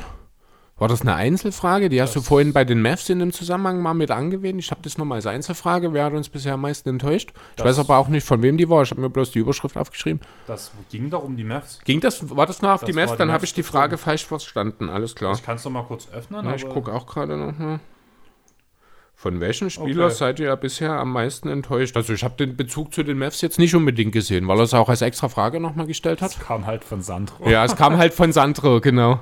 Dann fange ich einfach mal an. Ich habe mir zwei Namen aufgeschrieben. Der eine ist Cyan. Da muss ich, ich glaube, auch nicht allzu viel dazu erklären. Der Ähm, andere ist Ben Simmons. nee, der andere ist Anthony Davis. Berechtigt. Also Ben Simmons habe ich gesagt, rede ich nicht mehr drüber, deswegen steht er dort auch nicht. Ähm, ja, AD spielt, seit er Champion geworden ist, total lethargisch, als hätte er alles erreicht, was man in seinem Leben erreichen kann, finde ich phasenweise. Dann gibt es mal wieder einen Moment, da spielt er wieder dominanteste Big Man der Liga. Das reicht aber immer nur für wenige Minuten und dann kommt er wieder in seinen alten Tritt. Die Lakers sind mit ihm, ich glaube, aktuell deutlich schlechter als ohne ihn auf dem Feld. Und ich sehe auch nicht, dass sich das in der nächsten Zeit ändert. Am Ende wird der Erfolg der Lakers sehr, sehr eng mit den Leistungen von Anthony Davis zusammenhängen. Und dann wird es am Ende vermutlich nicht reichen. Weil Ja. ich muss ehrlich sagen, in den letzten zwei Jahren ist meine Meinung über Anthony Davis rapide gesunken. Ja, nicht bloß deine. Also ich bin auch gar kein Fan mehr wirklich von ihm. Also, was heißt gar kein Fan? Das wäre übertrieben gesagt. Du warst nie ein Fan, ne? Ich war nie ein wirklicher Fan. Aber das lag einfach daran, dass er mir in New Orleans einigermaßen egal war. Mhm. Danach ist er halt zu den Lakers. Und was soll ich schon zu den Lakers sagen? Da warst du dann kein Fan. Ja, so ungefähr. Und ja, in der Bubble war er abnormal krass. Aber ich habe das Gefühl, dass diese Bubble-Performance von Anthony Davis so als sein Standardmaß gesehen wurde danach, gefühlt, nachdem er das gezeigt hat. Naja, Und das war es halt nicht. Ja, und das ist aber ganz klar ihm zuzuschreiben. Weil er kann es ja, das hat er ja gezeigt. Gut, andererseits, ein Posingis hat auch in der Bubble. Die, na, Bubble ist halt immer so ein bisschen schwierig nach wie vor, klar. Ähm, aber das, was er in den letzten zwei Jahren gezeigt hat für die Lakers, finde ich, das reicht auch nicht. Äh, also, das ist nicht das, was Anthony Davis kann. Er kann viel mehr und er zeigt es einfach nicht. Ja, auf jeden Fall. Also gebe ich dir vollkommen recht. Und das ist auch, er braucht, also ich glaube, gib Anthony Davis einen Snicker. Vielleicht ist es dann keine Diva mehr. genau. Weil genau das trifft eigentlich. Ich finde, Anthony Davis benimmt sich teilweise wie eine Diva. Wie eine Diva. Ja, stimmt. Wenn du das Genau. so sagst, das stimmt schon, ne? Und das fängt damit an mit, ich will keinen Sender spielen, Mhm. bis hin zu, ja, bevor ich jetzt in die Zone reinziehe, nehme ich lieber meinen Jumper. Ja, das ist auch ganz schlimm. Also dafür, dass er seinen Wurf ja so wahnsinnig schlecht eigentlich trifft. Ne, also einfach mal als Beispiel 19,2% Dreierquote und der lange Zweier sieht nicht viel besser aus. Ähm, da, dafür geht er einfach auch viel zu wenig in, an den Korb, weil er dort nach wie vor elitär ist. Ich habe es nicht im Kopf, aber ich glaube 60 bis 70 Prozent Trefferquote hat er halt äh, wirklich an in Korbnähe. Field Goal bei Distance, nee, Gott, ganz so viel ist es nicht. Doch, 0 bis 3 Fuß, 77,5 Prozent Trefferquote, das ist irre. 10 bis, äh, 3 bis 10 ist auch noch okay mit 44,8, aber danach geht es rapide runter, 32 Prozent in der, der mittleren Mitteldistanz sozusagen und das ist kein unwesentlicher Anteil. Der lange Zweier funktioniert dann wieder besser mit 45 und dann kommt halt diese katastrophale 19 Prozent von draußen. Ist auch, hat auch ein Stück weit äh, mit der Wurfauswahl zu tun, weil er manchmal auch ein bisschen unmotiviert dann einfach mal einen Wurf abgibt. Also mal nimmt, den er vielleicht nicht unbedingt hätte nehmen müssen. Aber ich finde, Davis muss einfach auch konsequenter zum Korb gehen. Alleine damit würde er den Lakers schon deutlich weiterhelfen und dann wäre er auch schon nur noch 80% im Verhält- äh, Enttäuschung im Verhältnis zu gerade. Ich habe tatsächlich nicht so, also ich habe einen so großen Namen und zwei nicht so große Namen. Ich würde mal mit dem großen Namen anfangen erstmal, weil danach gehen wir zu meinem Lieblingsteam. Ähm, Luka Doncic. Ja, Also Klar. deswegen, das habe ich ja vorhin schon angesprochen, habe ich meinen Case dafür auch schon gemacht. Spielt unterirdisch, spielt nicht, oder unterirdisch vielleicht übertrieben. Er spielt Für seine Verhältnisse. Mhm. Beziehungsweise nicht, vielleicht nicht mal für seine Verhältnisse, für das, was wir als Fans von Luca erwarten. für unsere Verhältnisse, für unsere Erwartungen ist er Genau. schlecht, ja, genau. Weil man kann eigentlich so einem jungen Spieler das gar nicht so richtig vorhalten, dass das schlechte Werte sind. Aber wir hat einfach, wie du schon bei David sagst, er hat viel, viel mehr gezeigt. Wir haben den nächsten Schritt erwartet und der kam diesmal einfach nicht. Und ich glaube auch, das liegt sehr daran, dass unsere Enttäuschung so groß ist, dass der Schritt nicht kam, weil es bestimmte oder weil es einfach nicht gereicht hat, sondern weil er unfit aus der Saison, äh, aus der Offseason kam. Off-Season kam, ja. Ich glaube, es würde ihm gar nicht so groß vorgehalten, wenn er nicht so ein kleines Pummelchen geworden wäre schon wieder. Ja, das ist halt dann auch so ein bisschen eine Einstellungssache. Es ist jetzt auch nicht das erste Mal, dass Doncic nicht ganz hundertprozentig fit aus Off-Season musst- kommt, oder? Ja, auf jeden Fall. Das Problem ist halt eher das, was ich halt dieses Jahr hatte, wirklich nochmal eine Entschuldigung, finde ich. Immerhin hat er die EM noch Ja, gespielt bis recht. zum Ende. Dann hat er sich mal drei Wochen freigenommen im ganzen Jahr. Und danach ging er direkt, ging direkt das Trainingscamp los. Aber dann muss ich auch mal ganz ehrlich fragen, und das ist äh, nie böse gemeint, sondern wirklich nur für mich, für Kontext. Kann man denn in den drei Wochen so krass außer Form geraten? Wenn du einen sch- scheiß Stoff... Also, beste Beispiel war ja bei mir. Hm? Ich habe ja meine Ernährung umgestellt, bin insgesamt 25 Kilo runtergegangen. Wonach da, also über innerhalb von einem Jahr, Hm? Okay. muss man dazu sagen. wo ich meine, mit meiner Fußverletzung, meine Sprunggelenksverletzung hatte, wo ich nicht, allerdings nicht arbeiten konnte und nichts anderes äh, machen konnte, wirklich, wo ich mich kaum bewegen konnte, habe ich 10 Kilo zugenommen. Okay, krass. Das waren drei Wochen. Ja gut, nee, also ich muss es, ich kann es halt nicht so ganz nachvollziehen, Und deswegen, bei, wenn mein Körper ist ja eine gewisse Auslastung gewöhnt. ja, Luca, seine Auslastung ist ja das Zehnfache wahrscheinlich von dem, was wenn mein es Körper reicht, gewohnt genau. Hm. ist. Sprich, wenn er mal einfach drei Wochen wirklich bloß Füße hoch Wochenende macht oder Shisha raucht, dann könnte ich mir schon vorstellen, dass bei ihm alles viel mehr ansetzt, weil der Körper halt gewohnt ist, Okay, mehr Leistung zu bringen. ja, kann schon sein. Ja, gut, das ist dein großer Name. Du hast noch zwei kleine. Ähm, Eric Platzer, Mhm. weil ich habe ja schon gesagt, in einer kleineren Rolle stelle ich mir es besser vor und der hat auch einen Schritt nach vorn gemacht jetzt im Laufe der Saison. Auch jetzt die letzte Zeit wurde es wieder besser, vor allem wo Luke Kennard danach funktioniert und er endlich neben, mehr Nebenplätze gespielt hat. Mhm. Aber im Großen und Ganzen halt, ich habe mir halt mehr erwartet. Vielleicht war ich zu optimistisch, aber er hat zumindest im Vergleich zum letzten Jahr einen Schritt nach vorn gemacht. Okay, also ich gucke jetzt gerade mal, bleibt so die Zahlen mir einfach. Oh nee, doch, ich habe jetzt schon wenigstens mit einem zweistelligen Scorer eigentlich gerechnet. Der hat sogar auch die meisten Spiele gestartet. Ja, na, hat am Anfang gestartet. Das ging jetzt erst am Ende los, dass er auf der Bank suspendiert wurde. Okay, Und seitdem läuft es auch wesentlich besser. alles klar. Ja, und der andere Name ist Terrence Mann. So schlimm? Ich habe mehr erwartet. Allerdings, also man muss halt sehen, also die anderen Leute müssen ja extrem krass enttäuscht sein. Weil ich habe ja schon vor der Saison gesagt, ich gehe eigentlich gedämpft relativ ran, Hm. weil der Hype schon ein Stück zu groß geworden ist um ihn. Ja. Aber er spielt halt, also was hat Terrence Mann letzte Saison ausgezeichnet? Gute Wurfquoten und eine dauerhafte Präsenz in der Defense vom Kopf her. Er spielt Mhm. immer noch eine okay Defense, aber er, also es fühlt, fühlt sich so an oder es wirkt so, als würde er sich leicht ablenken lassen. Okay. Dazu kommen ineffiziente Spiele, keine guten Wurfquoten dieses Jahr. Ja, es ist okay. Also man muss halt auch noch bedenken, er ist immer noch ein Guard, dann sind 46% aus dem Feld gut, 33,8% Dreier ist natürlich ausbaufähig, aber es könnte auch deutlich schlimmer sein. Es geht schon noch. Ja, aber das Ähm. sind halt diese freien Würfe, die er jetzt mittlerweile bekommt, weil er sie kriegen kann, weil er halt nicht so gut geworfen hat. Okay. viele Würfe, also er nimmt ja kaum Midrange, er nimmt die Dreierlinie oder er schließt am Korb ab. Mhm. Und am Korb sollte man eigentlich schon bessere Wurfquoten haben. Muss man mal schauen. Ja, gut. Ähm, Das sind halt ganz Die- oft schwierige Würfe oder aus dem Post um die Freiwurflinie zum Fadeaway. die Frage ist halt auch, was man erwartet hat, in welche Richtung Terrence Mann sich noch entwickelt. Ja, was man dachte, wo, was aus ihm noch wird. Dass er jetzt kein Star der Liga wird, denke ich, ist allen klar gewesen. Dass er, MVP.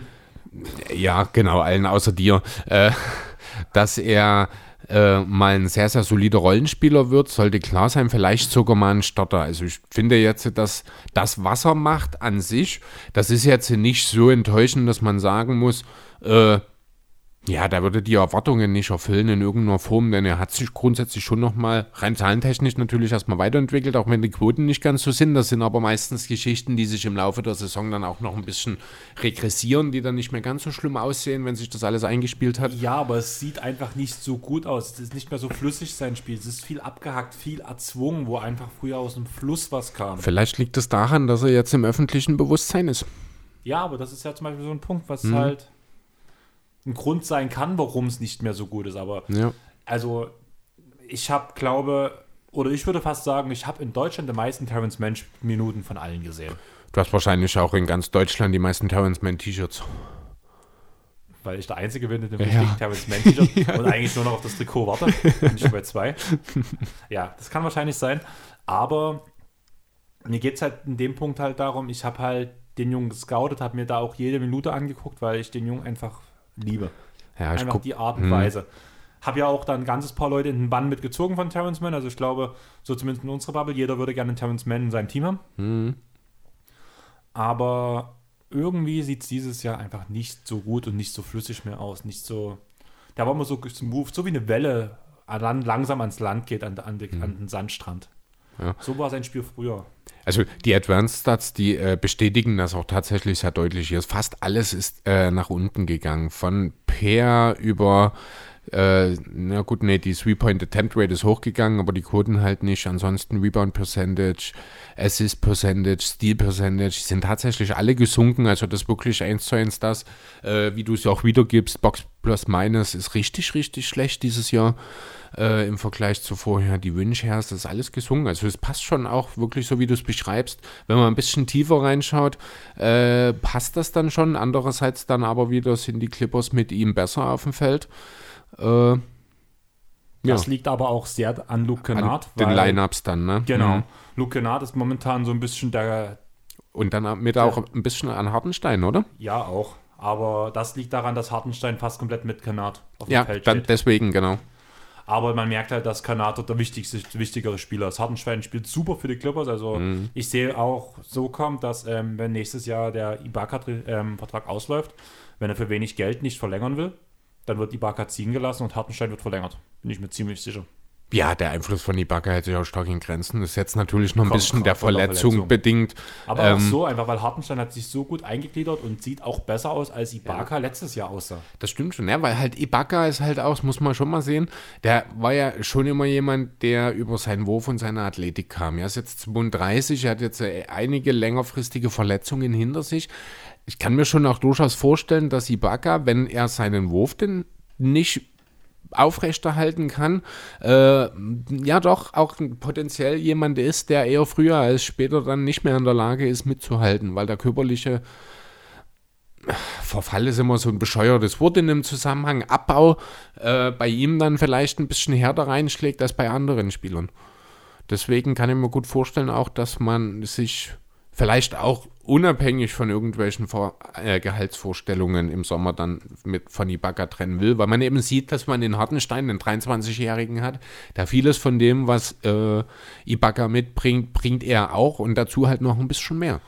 Punkt, aber weshalb ich nicht, warum es nicht unabhängig äh, von Gehal ähm, Gehaltsvorstellungen ist, was ich halt sehe, wenn man Ibaka für wenig Geld behalten kann, dann nimmt man halt drei Sender. Ja, Die Frage stimmt. ist halt danach bloß, wie viel Hartenstein verlangen wird. Das ist dann mhm, der andere Weg ja. dahinter. Das muss man halt so ein bisschen in Relation setzen. Aber da bin ich sehr optimistisch. Und ich hoffe einfach, dass auch Luke Kennard seinen Weg so weitergeht, weil er echt eine Bombensaison spielt. Bisher, ja. Also Kennard macht nicht ganz das, was ich letzte Saison von ihm erwartet habe, aber er ist auf einem guten Weg dahin, seinen Vertrag mittlerweile zu rechtfertigen. Mhm. Ja, gut, also da hat er schon noch ein kleines bisschen Weg vor sich, denn der Vertrag gesagt, ist, ist nach wie vor ordentlich, ja. aber ja, hast schon nicht ganz unrecht, das stimmt.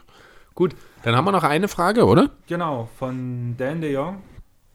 Viele Grüße, Less Than Jake rockt. Ich liebe es. Was? Du guckst jetzt gerade und grinst. Ähm, ich hab's akustisch nicht verstanden. Dan und ich hatten aufgrund der Spotify Raps kurz geschrieben gehabt letzte Woche oder vor zwei Wochen, Aha. weil bei ihm die Lieblingsband, also Platz 1, ähm, Less Than Jake war aus Amerika. Das ist so ein bisschen Ska-Punk. Aha auch wirklich eine große Band. Also, dass du die nicht kennst, wundert mich nicht, weil es einfach nicht deine Musikrichtung ist. Aber so in der Szene betrachtet Less Than Jake wirklich eine richtig geile Band. Okay. Und da habe ich mir mal seine Top 5 und alles so Bands, die ich halt auch selber liebe, die ich viel zu selten höre, aber auch selber liebe. Und da haben wir halt kurz geschrieben, so ein bisschen Musik und sowas.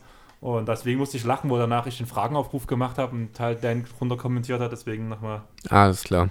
Auch, also Less Than Jake, für die Leute, die es noch nicht kennen, so ein bisschen Ska-Punk, hört mal rein. All My Friends Are Metalheads ist ein richtig geiler Song.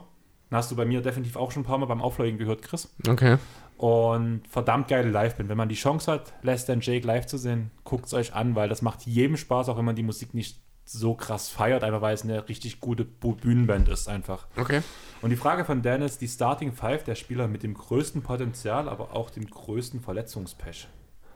Ja, fiel mir gar nicht so schwer, wenn ich ehrlich sein soll. Ich habe bei einer Guard-Position, habe ich ein bisschen länger überlegt, da habe ich mich auch kontrovers entschieden. Die anderen Namen haben sich eigentlich von selbst befüllt, muss ich sagen. Ähm, ich habe immer noch ein bisschen, noch einen zweiten oder einen dritten hinzugefügt, weil ich würde dich vorlegen lassen. Okay, und ich würde von den großen Positionen anfangen wollen. Okay, und danach tue ich meinen, entweder meinen ersten oder meinen zweiten Take und mhm. dann den anderen, wenn noch einer übrig bleibt von meinen Takes, einfach bloß nochmal erwähnt haben. Okay, mein Sender ist Quack Oden. Okay, ich bin von aktuellen NBA-Spielen ausgegangen. Habe ich so jetzt nicht. Also äh, ich habe auch drin, aber ich war auf ja. die aktuelle NBA. Okay, also ich habe zwei aktuelle Spieler auch mit drin. Nee, stimmt gar nicht, nur noch einen. Äh, von den aktuellen habe ich jetzt aber auch gar nicht drüber nachgedacht. Ich habe wirklich allgemein einfach von Spielern, die äh, verletzungsbedingt halt nicht die Karriere hatten, die man von ihm erwartet hat. Und dann muss man natürlich ganz klar den Number One Pick von 2007 nennen, Quack Oden. Franchise-Player, ja, sollte die komplette Richtung der Portland Trailblazers damals verändern. Hat das ganze erste Jahr nicht gespielt, hat dann sehr solide 61 Spiele im zweiten Jahr gemacht, wo er sein Potenzial gerade defensiv natürlich angedeutet hat. Ähm, seinem dritten Jahr hat es dann noch zu 21 Spielen gereicht, danach war er raus hat dann die Kniethematik ihn endgültig rausgeschossen, drei Jahre raus gewesen, hat dann noch mal ein kleines Comeback versucht, 2013, 14 in Miami gehabt, hat dort sogar noch mal sechs Spiele gestartet, im Schnitt aber in den 23 Spielen für die Heat gerade mal auf neun Minuten gekommen. Ja, und so war dann halt relativ schnell die verheißungsvolle Karriere eines der defensiv stärksten und talentiertesten Center Prospects der 2000er und des wahrscheinlich am ältesten aussehenden College-Basketballers aller Zeiten relativ schnell wieder vorbei. Ich habe die ganze Sache ein kleines Stück anders angegangen als wie du. Mhm. Ich habe, als wie, ehrlich? Als wie, ja. Wenn du mir wehtun willst, sag's nochmal. Als wie. Arschloch. äh, mir ging es darum, wo könnten Spieler stehen, also wie gesagt, sind alles aktuelle Spieler bei mir, Mhm. wenn sie nicht so ein Verletzungspech gehabt hätten und nicht nur wieder zurückgeworfen wurden durch ihre Verletzung, wo könnten sie jetzt schon stehen? Okay. Verstehst du, wie ich es Ja. gemeint habe? Auf dem Sender Joel Embiid. Was wäre ein Embiid, wenn er nicht da immer wieder seine Verletzungspech, sein Verletzungspech hätte, wenn er seine ersten zwei Jahre schon Erfahrung hätte sammeln können, Mhm. schon spielen könnte? Wir würden von einem ganz klaren MVP, also vielleicht schon von einem MVP reden mittlerweile schon. Ganz klar. Ähm, ich würde verstehe deinen sagen, Punkt. Er, ich- er Mhm. wäre noch dominanter. Ich verstehe deinen Punkt, aber jemanden, von dem man äh, ohnehin schon durchaus Argumente als besten Center der Liga sammeln kann, der der klare Franchise-Player in einem Team ist, das letztes Jahr noch ein Contender sein sollte, äh, der ich, äh, der Gedanke wäre mir gar nicht gekommen, weil seine Karriere trotz Verletzungen so dominant ist. Verstehst ja, du? aber er könnte ein Mehrgenerationstalent sein, wo er jetzt bloß. Ja, das ist auch Also so. auch so, ja. Aber er könnte halt noch krasser sein, einfach. Ja, ne, natürlich könnte er das. Ich verstehe auch den Pick an sich, aber ähm, mir würde das äh, unter den Voraussetzungen einfach nicht reichen, weil er trotz Verletzungen so viel, also im Bezug auf diese Grundthematik und halt auch so erfolgreich gespielt hat. Deswegen äh, wäre mir das einfach nicht in den Sinn gekommen. Aber ich verstehe den Pick durchaus. Und der zweite Name, den ich da stehen habe, ist der Marcus Cousins. Ohne Mm. die Verletzung, gerade das Twin Tower Lineup zwischen Davis und ihm hat super In gut Orleans, funktioniert. ja. Wo er danach halt auch Mhm. gesättigter war, klar, als, also im Kopf, wo er nicht mehr so dieser Heiß, oder Heißsporn war er trotzdem immer, aber halt nicht mehr so dieses Kind, sage ich mal so, wie bei den Kings. Mhm. Was hätte daraus werden können? Gerade wenn die die komplette Saison durchgespielt hätten, wäre das schon zumindest ein Conference Finals Kandidat gewesen mit Ja, gut, das, das ist sehr, sehr spekulativ. Also ich bin mir ziemlich sicher, dass auch eine Cousins und Davis äh, Line-Up, ein Duo, dort äh, ganz klar seine Grenzen aufgezeigt bekommen hätte. Und also mit einem, um Contender-Status hätte man dort trotzdem nicht geredet. Natürlich hätte es gut ausgesehen und die hätten sich auch gut ergänzt. Und Boogie, Prime Boogie ist nach wie vor ein absolut different breed. Äh, wäre definitiv jemand, der im Schnitt auch mal 20, 15 und auch 8 auflegen könnte oder 25, 15 und 8 meinetwegen über eine Saison, wenn fit und äh, im Kopf halt klar. Wobei ich aber bei Boogie, ich glaube, auch weniger die Verletzungen, als auch vielmehr einfach auch den Kopf dort im Weg sehe. Ja, aber nach dem Achillessehnenriss sah er nie wieder so aus wie vorher. Ja, ja, natürlich. Achillessehnenriss ist dann, äh, also der hat natürlich seinen Teil dazu beigetragen, aber ich glaube halt, das dass auch ohne den wäre aus Boogie nicht nochmal ein All-Star geworden, wenn ich ehrlich sein soll. In dem Jahr auf jeden Fall. Weiß ich nicht. Ich habe gerade die Zahlen offen, wo er Gut, ja, das, ja, gut, das ist halt relativ schwierig, weil, man, weil die haben nicht lange zusammengespielt in New Orleans. die Zeit Ähm. in New Orleans hat er 24,4 bei 12,4 Rebounds und 4 Assists aufgelegt. Bei 37% von der Dreierlinie und 45% aus dem Feld, wo er viele Jumper genommen hat. Also das war ein Top-Wert, aber es waren halt bloß 17 Spieler. Aber ich glaube, einfach so wie es aussah, Ja, es war aber auch eine Kack-Defense von ihm. Also Boogie war auch nie ein überdurchschnittlicher Verteidiger, auch vor den Verletzungen nicht. Das darfst du halt auch nicht vergessen. Ne? Und Davis hat ja jetzt den, bei den Lakers schon gezeigt, dass er keinen Bock hat, die Fehler seiner Mitspieler auszugleichen. Was glaubst du, wie das da noch ein paar Jahre vorher zusammen mit Boogie gewesen wäre, in einem Team, das äh, ja mit viel Glück vielleicht die zweite Playoff-Runde erreicht hätte? War das nicht sogar das Jahr, wo Nola. Ach nee, das war das Jahr davor, wo sie in die zweite Runde gegangen sind, ne? Das war ohne Boogie noch auf jeden Fall. Ja, ich überlege gerade, ob Bui bloß verletzt war oder ob. Zumal ja die wirklich schwere Verletzung, die Boogie hatte, dieser, äh, die. In dem zweiten, ja, mit den 25,2 Punkten. Was? Das zweite Jahr in New Orleans hat er seinen Achillessehnenriss gehabt. Da hat er 25,2 Punkte auf 48 Spiele gemacht. Ach nee, das war ein Kreuzbandriss dann in Golden State, ne? Genau. genau. Ja, jetzt kam ich durcheinander, stimmt. Okay, Power Forward. Davis als Nummer 1. Anthony Hä? Davis. Hä? Kennst du einen aktuellen Power Forward in der Liga, der mehr Wehwehchen von Spiel zu Spiel hat, wo das komplette Stadion die Luft anhält, als bei Anthony Davis? Äh, keine Ahnung, weil wie gesagt, ich habe den Gedanken äh, von der Grundlage nicht, äh, ja, also nicht von da. So ja, nee, also Anthony Davis hat. Nee, ich verstehe nicht, wie, also ich verstehe wirklich nicht, wie du Davis wählen kannst, weil der hatte ja nie eine ernsthafte Verletzung. Ja, dem fehlt immer mal wieder was, aber das sind ja, ja keine. Aber du merkst, dass Davis Angst ah, hat, zum Korb zu ziehen. Das ist ich ein weiß Grund, nicht. Also Nee, also den Punkt kann ich gar nicht nachvollziehen. Aber wie gesagt, ich bin halt auch grundanders an diese Sache rangegangen. Ich höre halt die Namen und habe jetzt, muss ich ganz ehrlich sagen, habe jetzt nicht die ganz große Motivation, deine Gedanken dort total nachvollziehen zu wollen, wenn ich ganz ehrlich sein soll. Äh, aber nee, ganz ehrlich, so aus dem Nichts, Anthony Davis ist ein Schocker für mich, muss ich ganz ehrlich sagen. Anthony Davis hat jedes Jahr viele, viele Spiele verpasst. Er hat auf, darauf, ähm, das hast du mich völlig aus dem Konzept gebracht. Okay. Er hat nicht mehr die Aggressivität wie nach äh, wie in New Orleans Zeiten. Er zieht nicht mehr zum Grupp. Er will nicht mal Center spielen, weil es ihm zu physisch ist. Was aufgrund von diesem ganzen Tamtam -Tam gekommen ist. Mir kann niemand erzählen, dass du auf einmal deine Attitüde zum Korb zu sehen ablegst. Das ist einfach, weil er Schiss bekommen hat. Ich weiß, aber also ich, ich tue mich halt schwer, ihn als Spieler äh, mit größten Verletzungspech. Das, also, na klar, du hast schon nicht ganz unrecht. Er hat immer wieder Spiele verletzt, gefehlt und alles. Ähm, Wie gesagt, mir geht es halt bei dem ja. Punkt darum, Spieler, die jetzt aktuell noch in der Liga sind, so habe ich es verstanden gehabt. Stand nicht 1 also, zu 1 ich genau. Also das ist aber auch schon viel Interpretation von dir, weil wortwörtlich die Starting Five der Spieler mit dem größten Potenzial, aber auch dem größten Verletzungspech ist.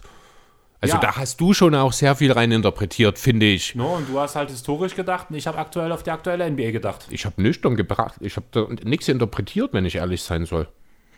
Ja, du hast einfach alle genommen und ich habe halt von der aktuellen, ich mhm. bin halt bei den ganzen Themen, über die wir geredet haben, auf die aktuelle NBA. Ja, ich aber ich, also, ja, ich verstehe schon, aber ich finde halt, du kommst jetzt, jetzt hast du Embiid und Davis genannt. Jetzt reden wir halt gerade über zwei Spieler, die sind jetzt mehrfache All-Stars gewesen, die sind beide als Franchise-Player angesehen.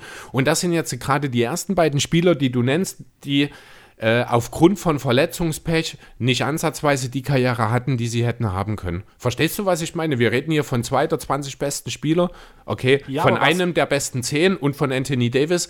Äh, und was du nennst gerade die Namen. Das mein nächster du? Name ist Blake dort in der Reihe. Einfach was. Blake kann ich viel mehr verstehen, weil bei Blake war ein klarer Bruch drin.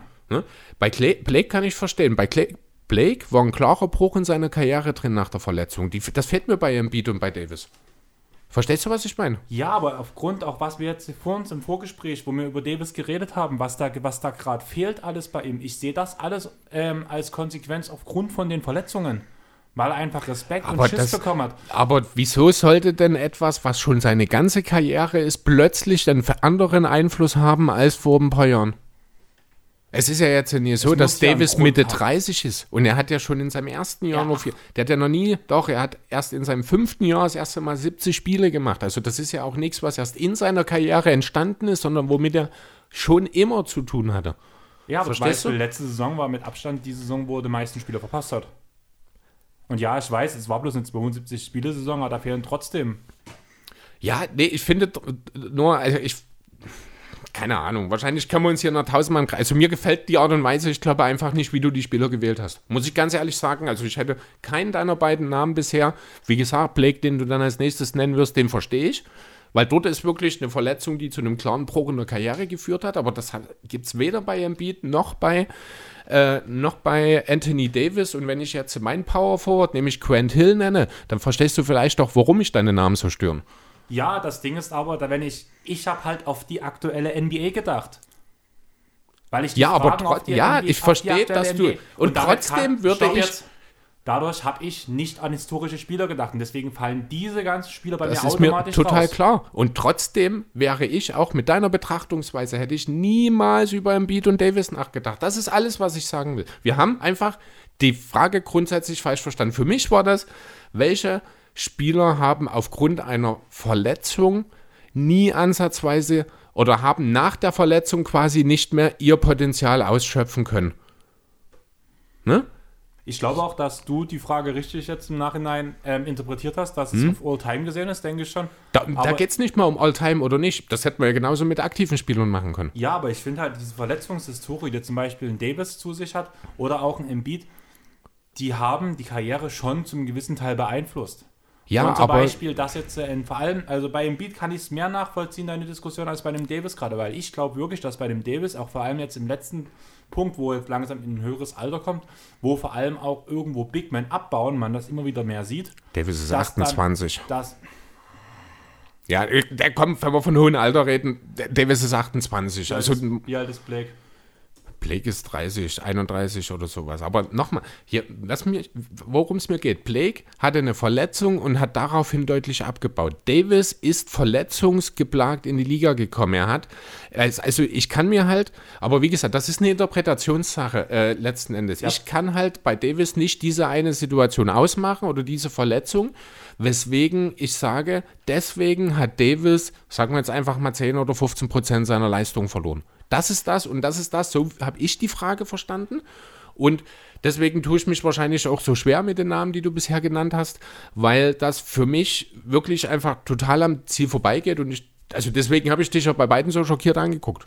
Ja, das Ding ist, was ich halt gerade sagen wollte noch, Davis tut seit Jahren auch wieder sagen, ja, mir tut das noch weh und ich habe verletzt, ich habe verletzt hier gespielt, ich habe verletzt da gespielt alle solche Aussagen, das ist mir vielleicht schon wieder ein bisschen bei der Diva, die vielleicht dann bestimmt mhm. bei ihm rauskommt. Aber wenn du sowas dauerhaft in deinem Kopf hast, ich habe hier Rücken, ich habe da Finger, ich habe da, keine Ahnung, Knie, dann spielst du gehemmt. Und damit kannst du nicht die Leistung bringen, die du sonst gebracht hättest. Und wenn ein Anthony Davis über seine gesamte Karriere verletzungsfrei gewesen wäre, wäre er ein viel aggressiverer Spieler und hätte viel, viel mehr erreicht. Das ist aber auch sehr Mutmaßung. Vielleicht ist Anthony Davis auch einfach jemand, der von seiner Art her nicht dieser aggressive Typ ist. Aber Denn, er hat es doch in Nola gezeigt. Hat er das? War er in New Orleans der super aggressive Typ? Fand ich jetzt auch nicht unbedingt. Ja, die ganzen letzten Jahre, was wir jetzt vor allem in LA gesehen haben. Ja, gut, das liegt aber auch daran, dass er in LA ja anfangs auch erstmal nur eine zweite Geige neben LeBron war. Er hat sich ja auch in LA in eine neue Situation fast, äh, einfügen müssen. Der war ja in New Orleans der klare äh, Go-To-Guy, der eben einfach nur, das hätte niemals sein sollen wahrscheinlich, aber das ist nochmal eine andere Thematik. Und dann kommt er nach LA, wo er LeBron neben sich hat, der da viel übernimmt, wo er im letzten Jahr beispielsweise Dennis Schröder hatte, der viel den Ball in der Hand hatte, wo jetzt Russell Westbrook hat, wo er sich auch offensiv zurücknehmen muss ähm, also mir sind da einfach, ich finde, bei Davis ist diese Verletzungsthematik, finde ich, ist, ist Mm, Vorwand. Ich glaube, Davis wäre auch unverletzt nicht viel besser als das, was wir von ihm sehen, weil es bei ihm eine Einstellungsfrage ist. Ich glaube, bei ihm hängt das Problem im Kopf und nicht im Körper. Also, der Kopf ist Teil des Körpers, aber du weißt, was ich meine. Ja, ich weiß, was du meinst. Also, mir geht es halt vor allem darum, wir haben ihn ja als dieses Talent nach LeBron James gefeiert. Hm. Vielleicht haben wir uns alle gehört. Vielleicht haben wir uns alle gehört, aber darauf baut irgendwo meine ganze Argumentation auf. Ja, aber du verstehst, dass mir diese Argumentation und auch die Picks, dass die mir nicht gefallen. Ne? Das geht jetzt auch nicht gegen dich oder irgendwas, aber ich, also mir wären halt beide Namen nicht ansatzweise in dem Kontext in den Sinn gekommen. Was Wie gesagt. Wäre hm? bei dir der Fall Christophs Posingis? Werde ich auch nicht drüber nachgedacht. Er nee, aber vom Prinzip her, wenn er mit seinem Körper, den er hat, einfach verletzungsfrei geblieben wäre. Er hat ja gezeigt, was er athletisch und alles kann in New York. Ja, aber Und er hat sich, ich halt. das ist ein ähnliches Problem wie bei Davis zum Beispiel, finde ich. Aufgrund von vielen Verletzungen, die immer wieder kamen und immer wieder kamen, konnte er nie sein volles Potenzial ausschöpfen. Und das konnte man nur teilweise, konnte er nur teilweise zeigen. ich weiß nicht. Das Und ist wird immer wieder vielleicht. durch Verletzungen Ich, gebremst. äh, vielleicht müssen wir hier auch die Art der Verletzung noch mal ein bisschen differenzieren. Einfach zwischen einer Verletzung durch einen Unfall. Ich sag's mal ganz blöd, da fällt mir halt John Livingston beispielsweise ein. Ne? Oder ein Paul George. Oder einfach. ist mein Shooting Guard. Ne, achso, okay. Äh, Wäre bei mir auch kein Thema, weil Paul George ist ein Star. Ja, aber was? Ja, er hat ein paar Jahre, äh, aber er ist ja jetzt nach der Verletzung, er ist ja wieder der, der er vorher war. Also mit welcher Begründung ist gibst er du nicht. Ist er nicht. Ehrlich? Guck dir mal, guck dir noch mal die Pacers an, Paul George, und was er jetzt spielt. Das ist Ja, es ist ein anderer Ball, aber es ist derselbe Einfluss. Paul George ist gerade derselbe, also vom Einfluss auf das Team, finde ich, Paul nimmt George? sich das nicht viel. war damals ein viel effektiverer Spieler.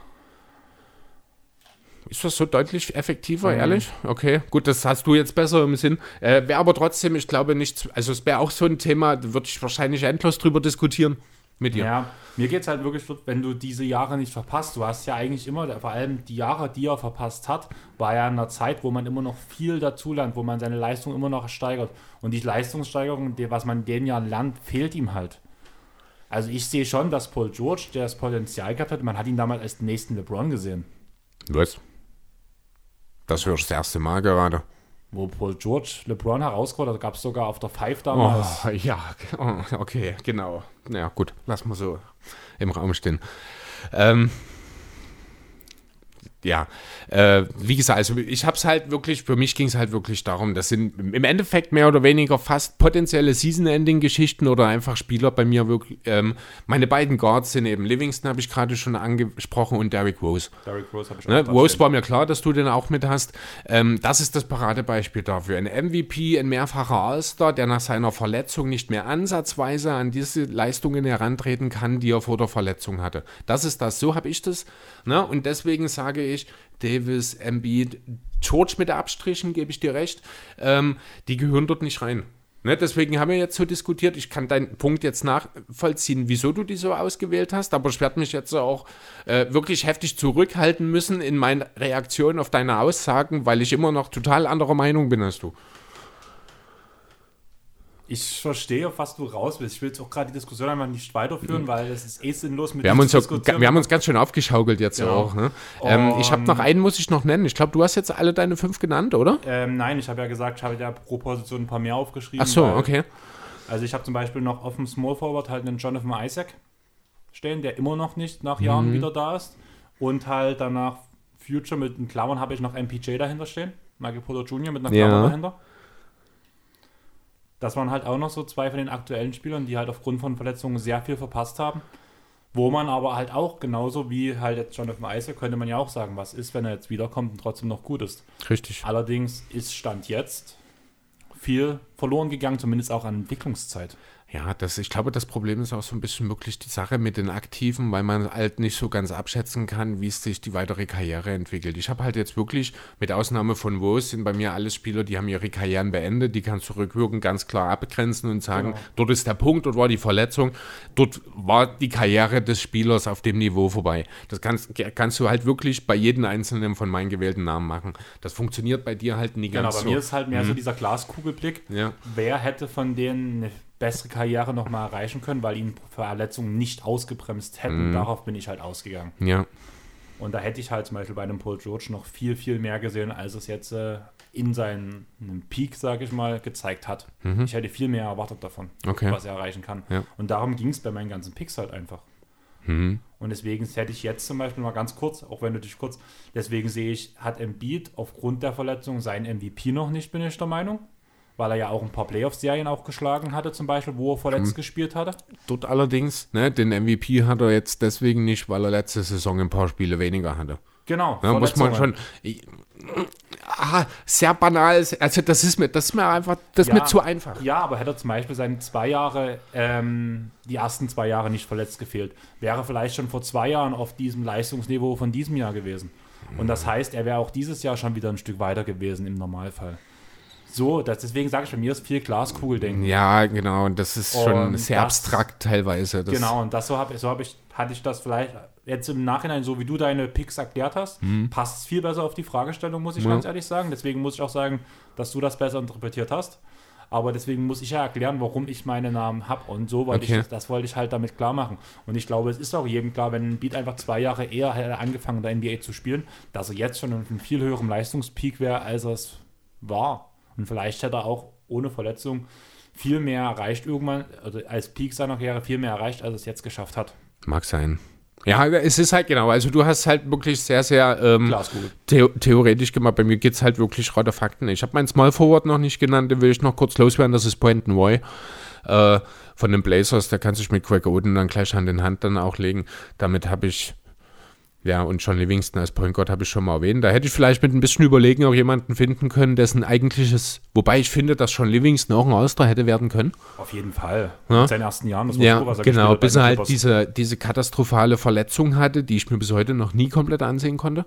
Also da schüttelt es mich immer, da drehe ich mich immer weg. Ich hab's noch gar nicht geguckt. Oh, versuch's doch gar nicht erst, ganz übel. Ähm, ja, genau, damit ist das mein Team, Hill, Odenroy, Rose, Livingston, halt Spieler von denen, was potenziell wahrscheinlich alles Hall of Famer geworden wären. Ja, mit vielleicht Livingston nicht, aber alle anderen, Hill ist, ich glaube, trotzdem einer, Roy und Oden haben eine zu kurze Karriere dann letzten Endes gehabt und ich denke, Rose, könnte Rose ein Hall of Famer werden? Glaube ich nicht. Wird nicht reichen genau, wahrscheinlich, ne? Hm. Hätte der Titel gebraucht. Genau. Ich habe noch halt, wie gesagt, habe halt immer noch einen Namen dazu. Ich hatte noch Kemba mit so ein bisschen dastehen, jetzt aufgrund von den, der Zeit nach Charlotte, weil dann ja auch Mhm. immer wieder eine neue Verletzung. Klar, er war nie langfristig verletzt, aber seine Verletzungen haben ihn ganz klar eingeschränkt. Einfach um ihn auch bloß nochmal erwähnt zu haben, der ja nun auch bei nichts aus der Rotation gefallen ist.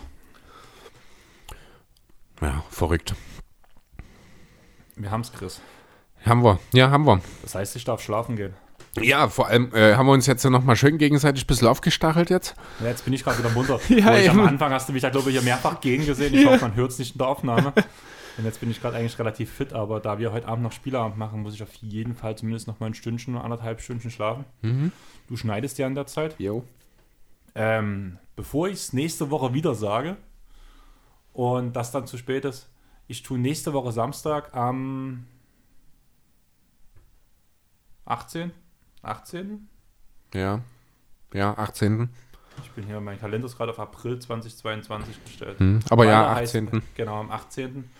Lege ich wieder via Twitch auf. Wir werden es wieder posten, wenn das auch für dich okay ist, dass ich das, das mit. Nee, ich kann dich eh nie leiten. Ich will nie irgendwelchen Content von dir auf unserer Erbe-Seite haben. Ja, deswegen schaltest du jedes Mal rein. Ne? Deswegen poste ich dann auch nochmal. Genau. Schaltet bloß nicht ein. ja. Schnell weg. Genau. Nein, also ich werde wieder auflegen. Ähm, ist der Jahresabschluss. Mhm. Waren das letzte Mal, wie wir schon erzählt hatten, einige aus dem Stream dabei. Äh, aus der Basketball-Community dabei. Jo. Wird dieses Jahr, diesmal bestimmt auch wieder so sein. Und ja, hast du sonst noch was zu sagen, Chris? Nee, ich bin fertig. Mit der Welt oder Auch, ja. mit mir auch? Auch. Und auch mit dem, Aufs äh, mit dem Aufsatz. Ja, ich habe meine Aufsätze beendet. nee, ich denke, wir haben es, oder? Möchtest du dich zurücklehnen? Ja. So. Chris stinkt. Und er bleibt trotzdem ruhig. Sehr schön. Also, jetzt lacht er. Du hast immer gesagt, wenn du dich zurücklehnst, dann musst du mal anfangen zu lachen, wenn ich anfange zu reden. Bring's zu Ende. Dich? Los jetzt. Ja, also ihr kennt das Spielchen ja schon. Wir würden uns sehr über eine iTunes-Bewertung freuen. Wir würden das auch immer wieder vorlesen, wenn das halt kommt. Ähm, folgt uns sonst auf Instagram, Twitter und Facebook. Schreibt uns, wie ihr es seht. Welche Spieler ihr zum Beispiel in den, in der Center Starting Five haben wolltet, beziehungsweise mit diesem Punkt Verletzungen und so weiter, wenn ihr das seht. Schreibt Sandro an, wenn ihr eine Hasstirade über die Mavs haben wollt. Und ja, eigentlich haben wir alles. Empfehlt uns weiter, wenn es euch gefällt. Kommt mit Anmerkungen, Fragen, Kritik. Auch gern zu uns. Chris nickt verständnisvoll. Er wird sich wieder Freunde machen, wie bei der Draft. Wer hat eigentlich, du hast nun gesagt, du hast aus deiner Sicht die Draft gewonnen. Warum? Ja, weil ich, die, weil ich besser war. Völlig klar. Warte mal, ich mach mal gerade die Teams nochmal. Also, wieso sollte ich mich auch hinstellen und sagen, ich war nie besser? Also grundsätzlich erstmal wäre das ja doof von mir, wenn ich das tue. Deswegen. Ja, aber du kannst ja danach nüchtern betrachtet dir die zwei Teams nochmal angucken und danach entscheiden, dass ich einfach besser war. Ich habe die Teams mir im Nachhinein ehrlich gesagt nie nochmal nüchtern be äh, betrachtet, wenn ich ehrlich sein soll. Äh, ich mache sie mir jetzt gerade nochmal auf. War ja eh ein bisschen schwierig, weil wir ja. Äh, gerade bei deinen Guards das ein bisschen durcheinander. Ich habe eigentlich auch versucht, dann das Death Chart so zu legen, dass Barbosa auf die äh, Bank kommt eigentlich bei dir. Aber ich hätte nicht gewusst, wen ich neben LeBron auf den Shooting Guard dort hätte stellen sollen. Willie Queen war mir nicht gut genug dafür, um ehrlich zu sein. Wir hatten doch gesagt, dass wir Das eine komplett große ähm, Aufstellung machen. Wir hatten das doch komplett umgeswitcht alles. Wir wollten mit Jose Calderon ähm, starten, glaube hatten wir gesagt. Hatten wir, aber wollten, wolltest du wirklich mit Calderon und Kova im Backcourt starten? Irgendwie sowas war es. Naja, das, war, das hatte mir dann halt wieder rein defensiv nicht gefallen, weil ich glaube, das ist wirklich das Schlechteste, was geht. Also so rein Liga-Historientechnisch. Ja, kann sein. Also wir müssen noch Nee, mal gucken. also Ich so hab- schlecht war ja grad Cover ke- nicht. Ich habe gerade keine Liste vor mir, um es jetzt äh, nochmal Hm. genau aufzumachen. Aber jetzt hast du dich auch wieder nach vorne gelehnt. Ich habe es geschafft. Naja, wir wir waren ja auch eigentlich fertig. Ja, Ja, ich denke, wir machen jetzt auch Schluss. dann würde ich sagen, danke fürs Zuhören. Bleibt gesund. Tschaußen. Ciao.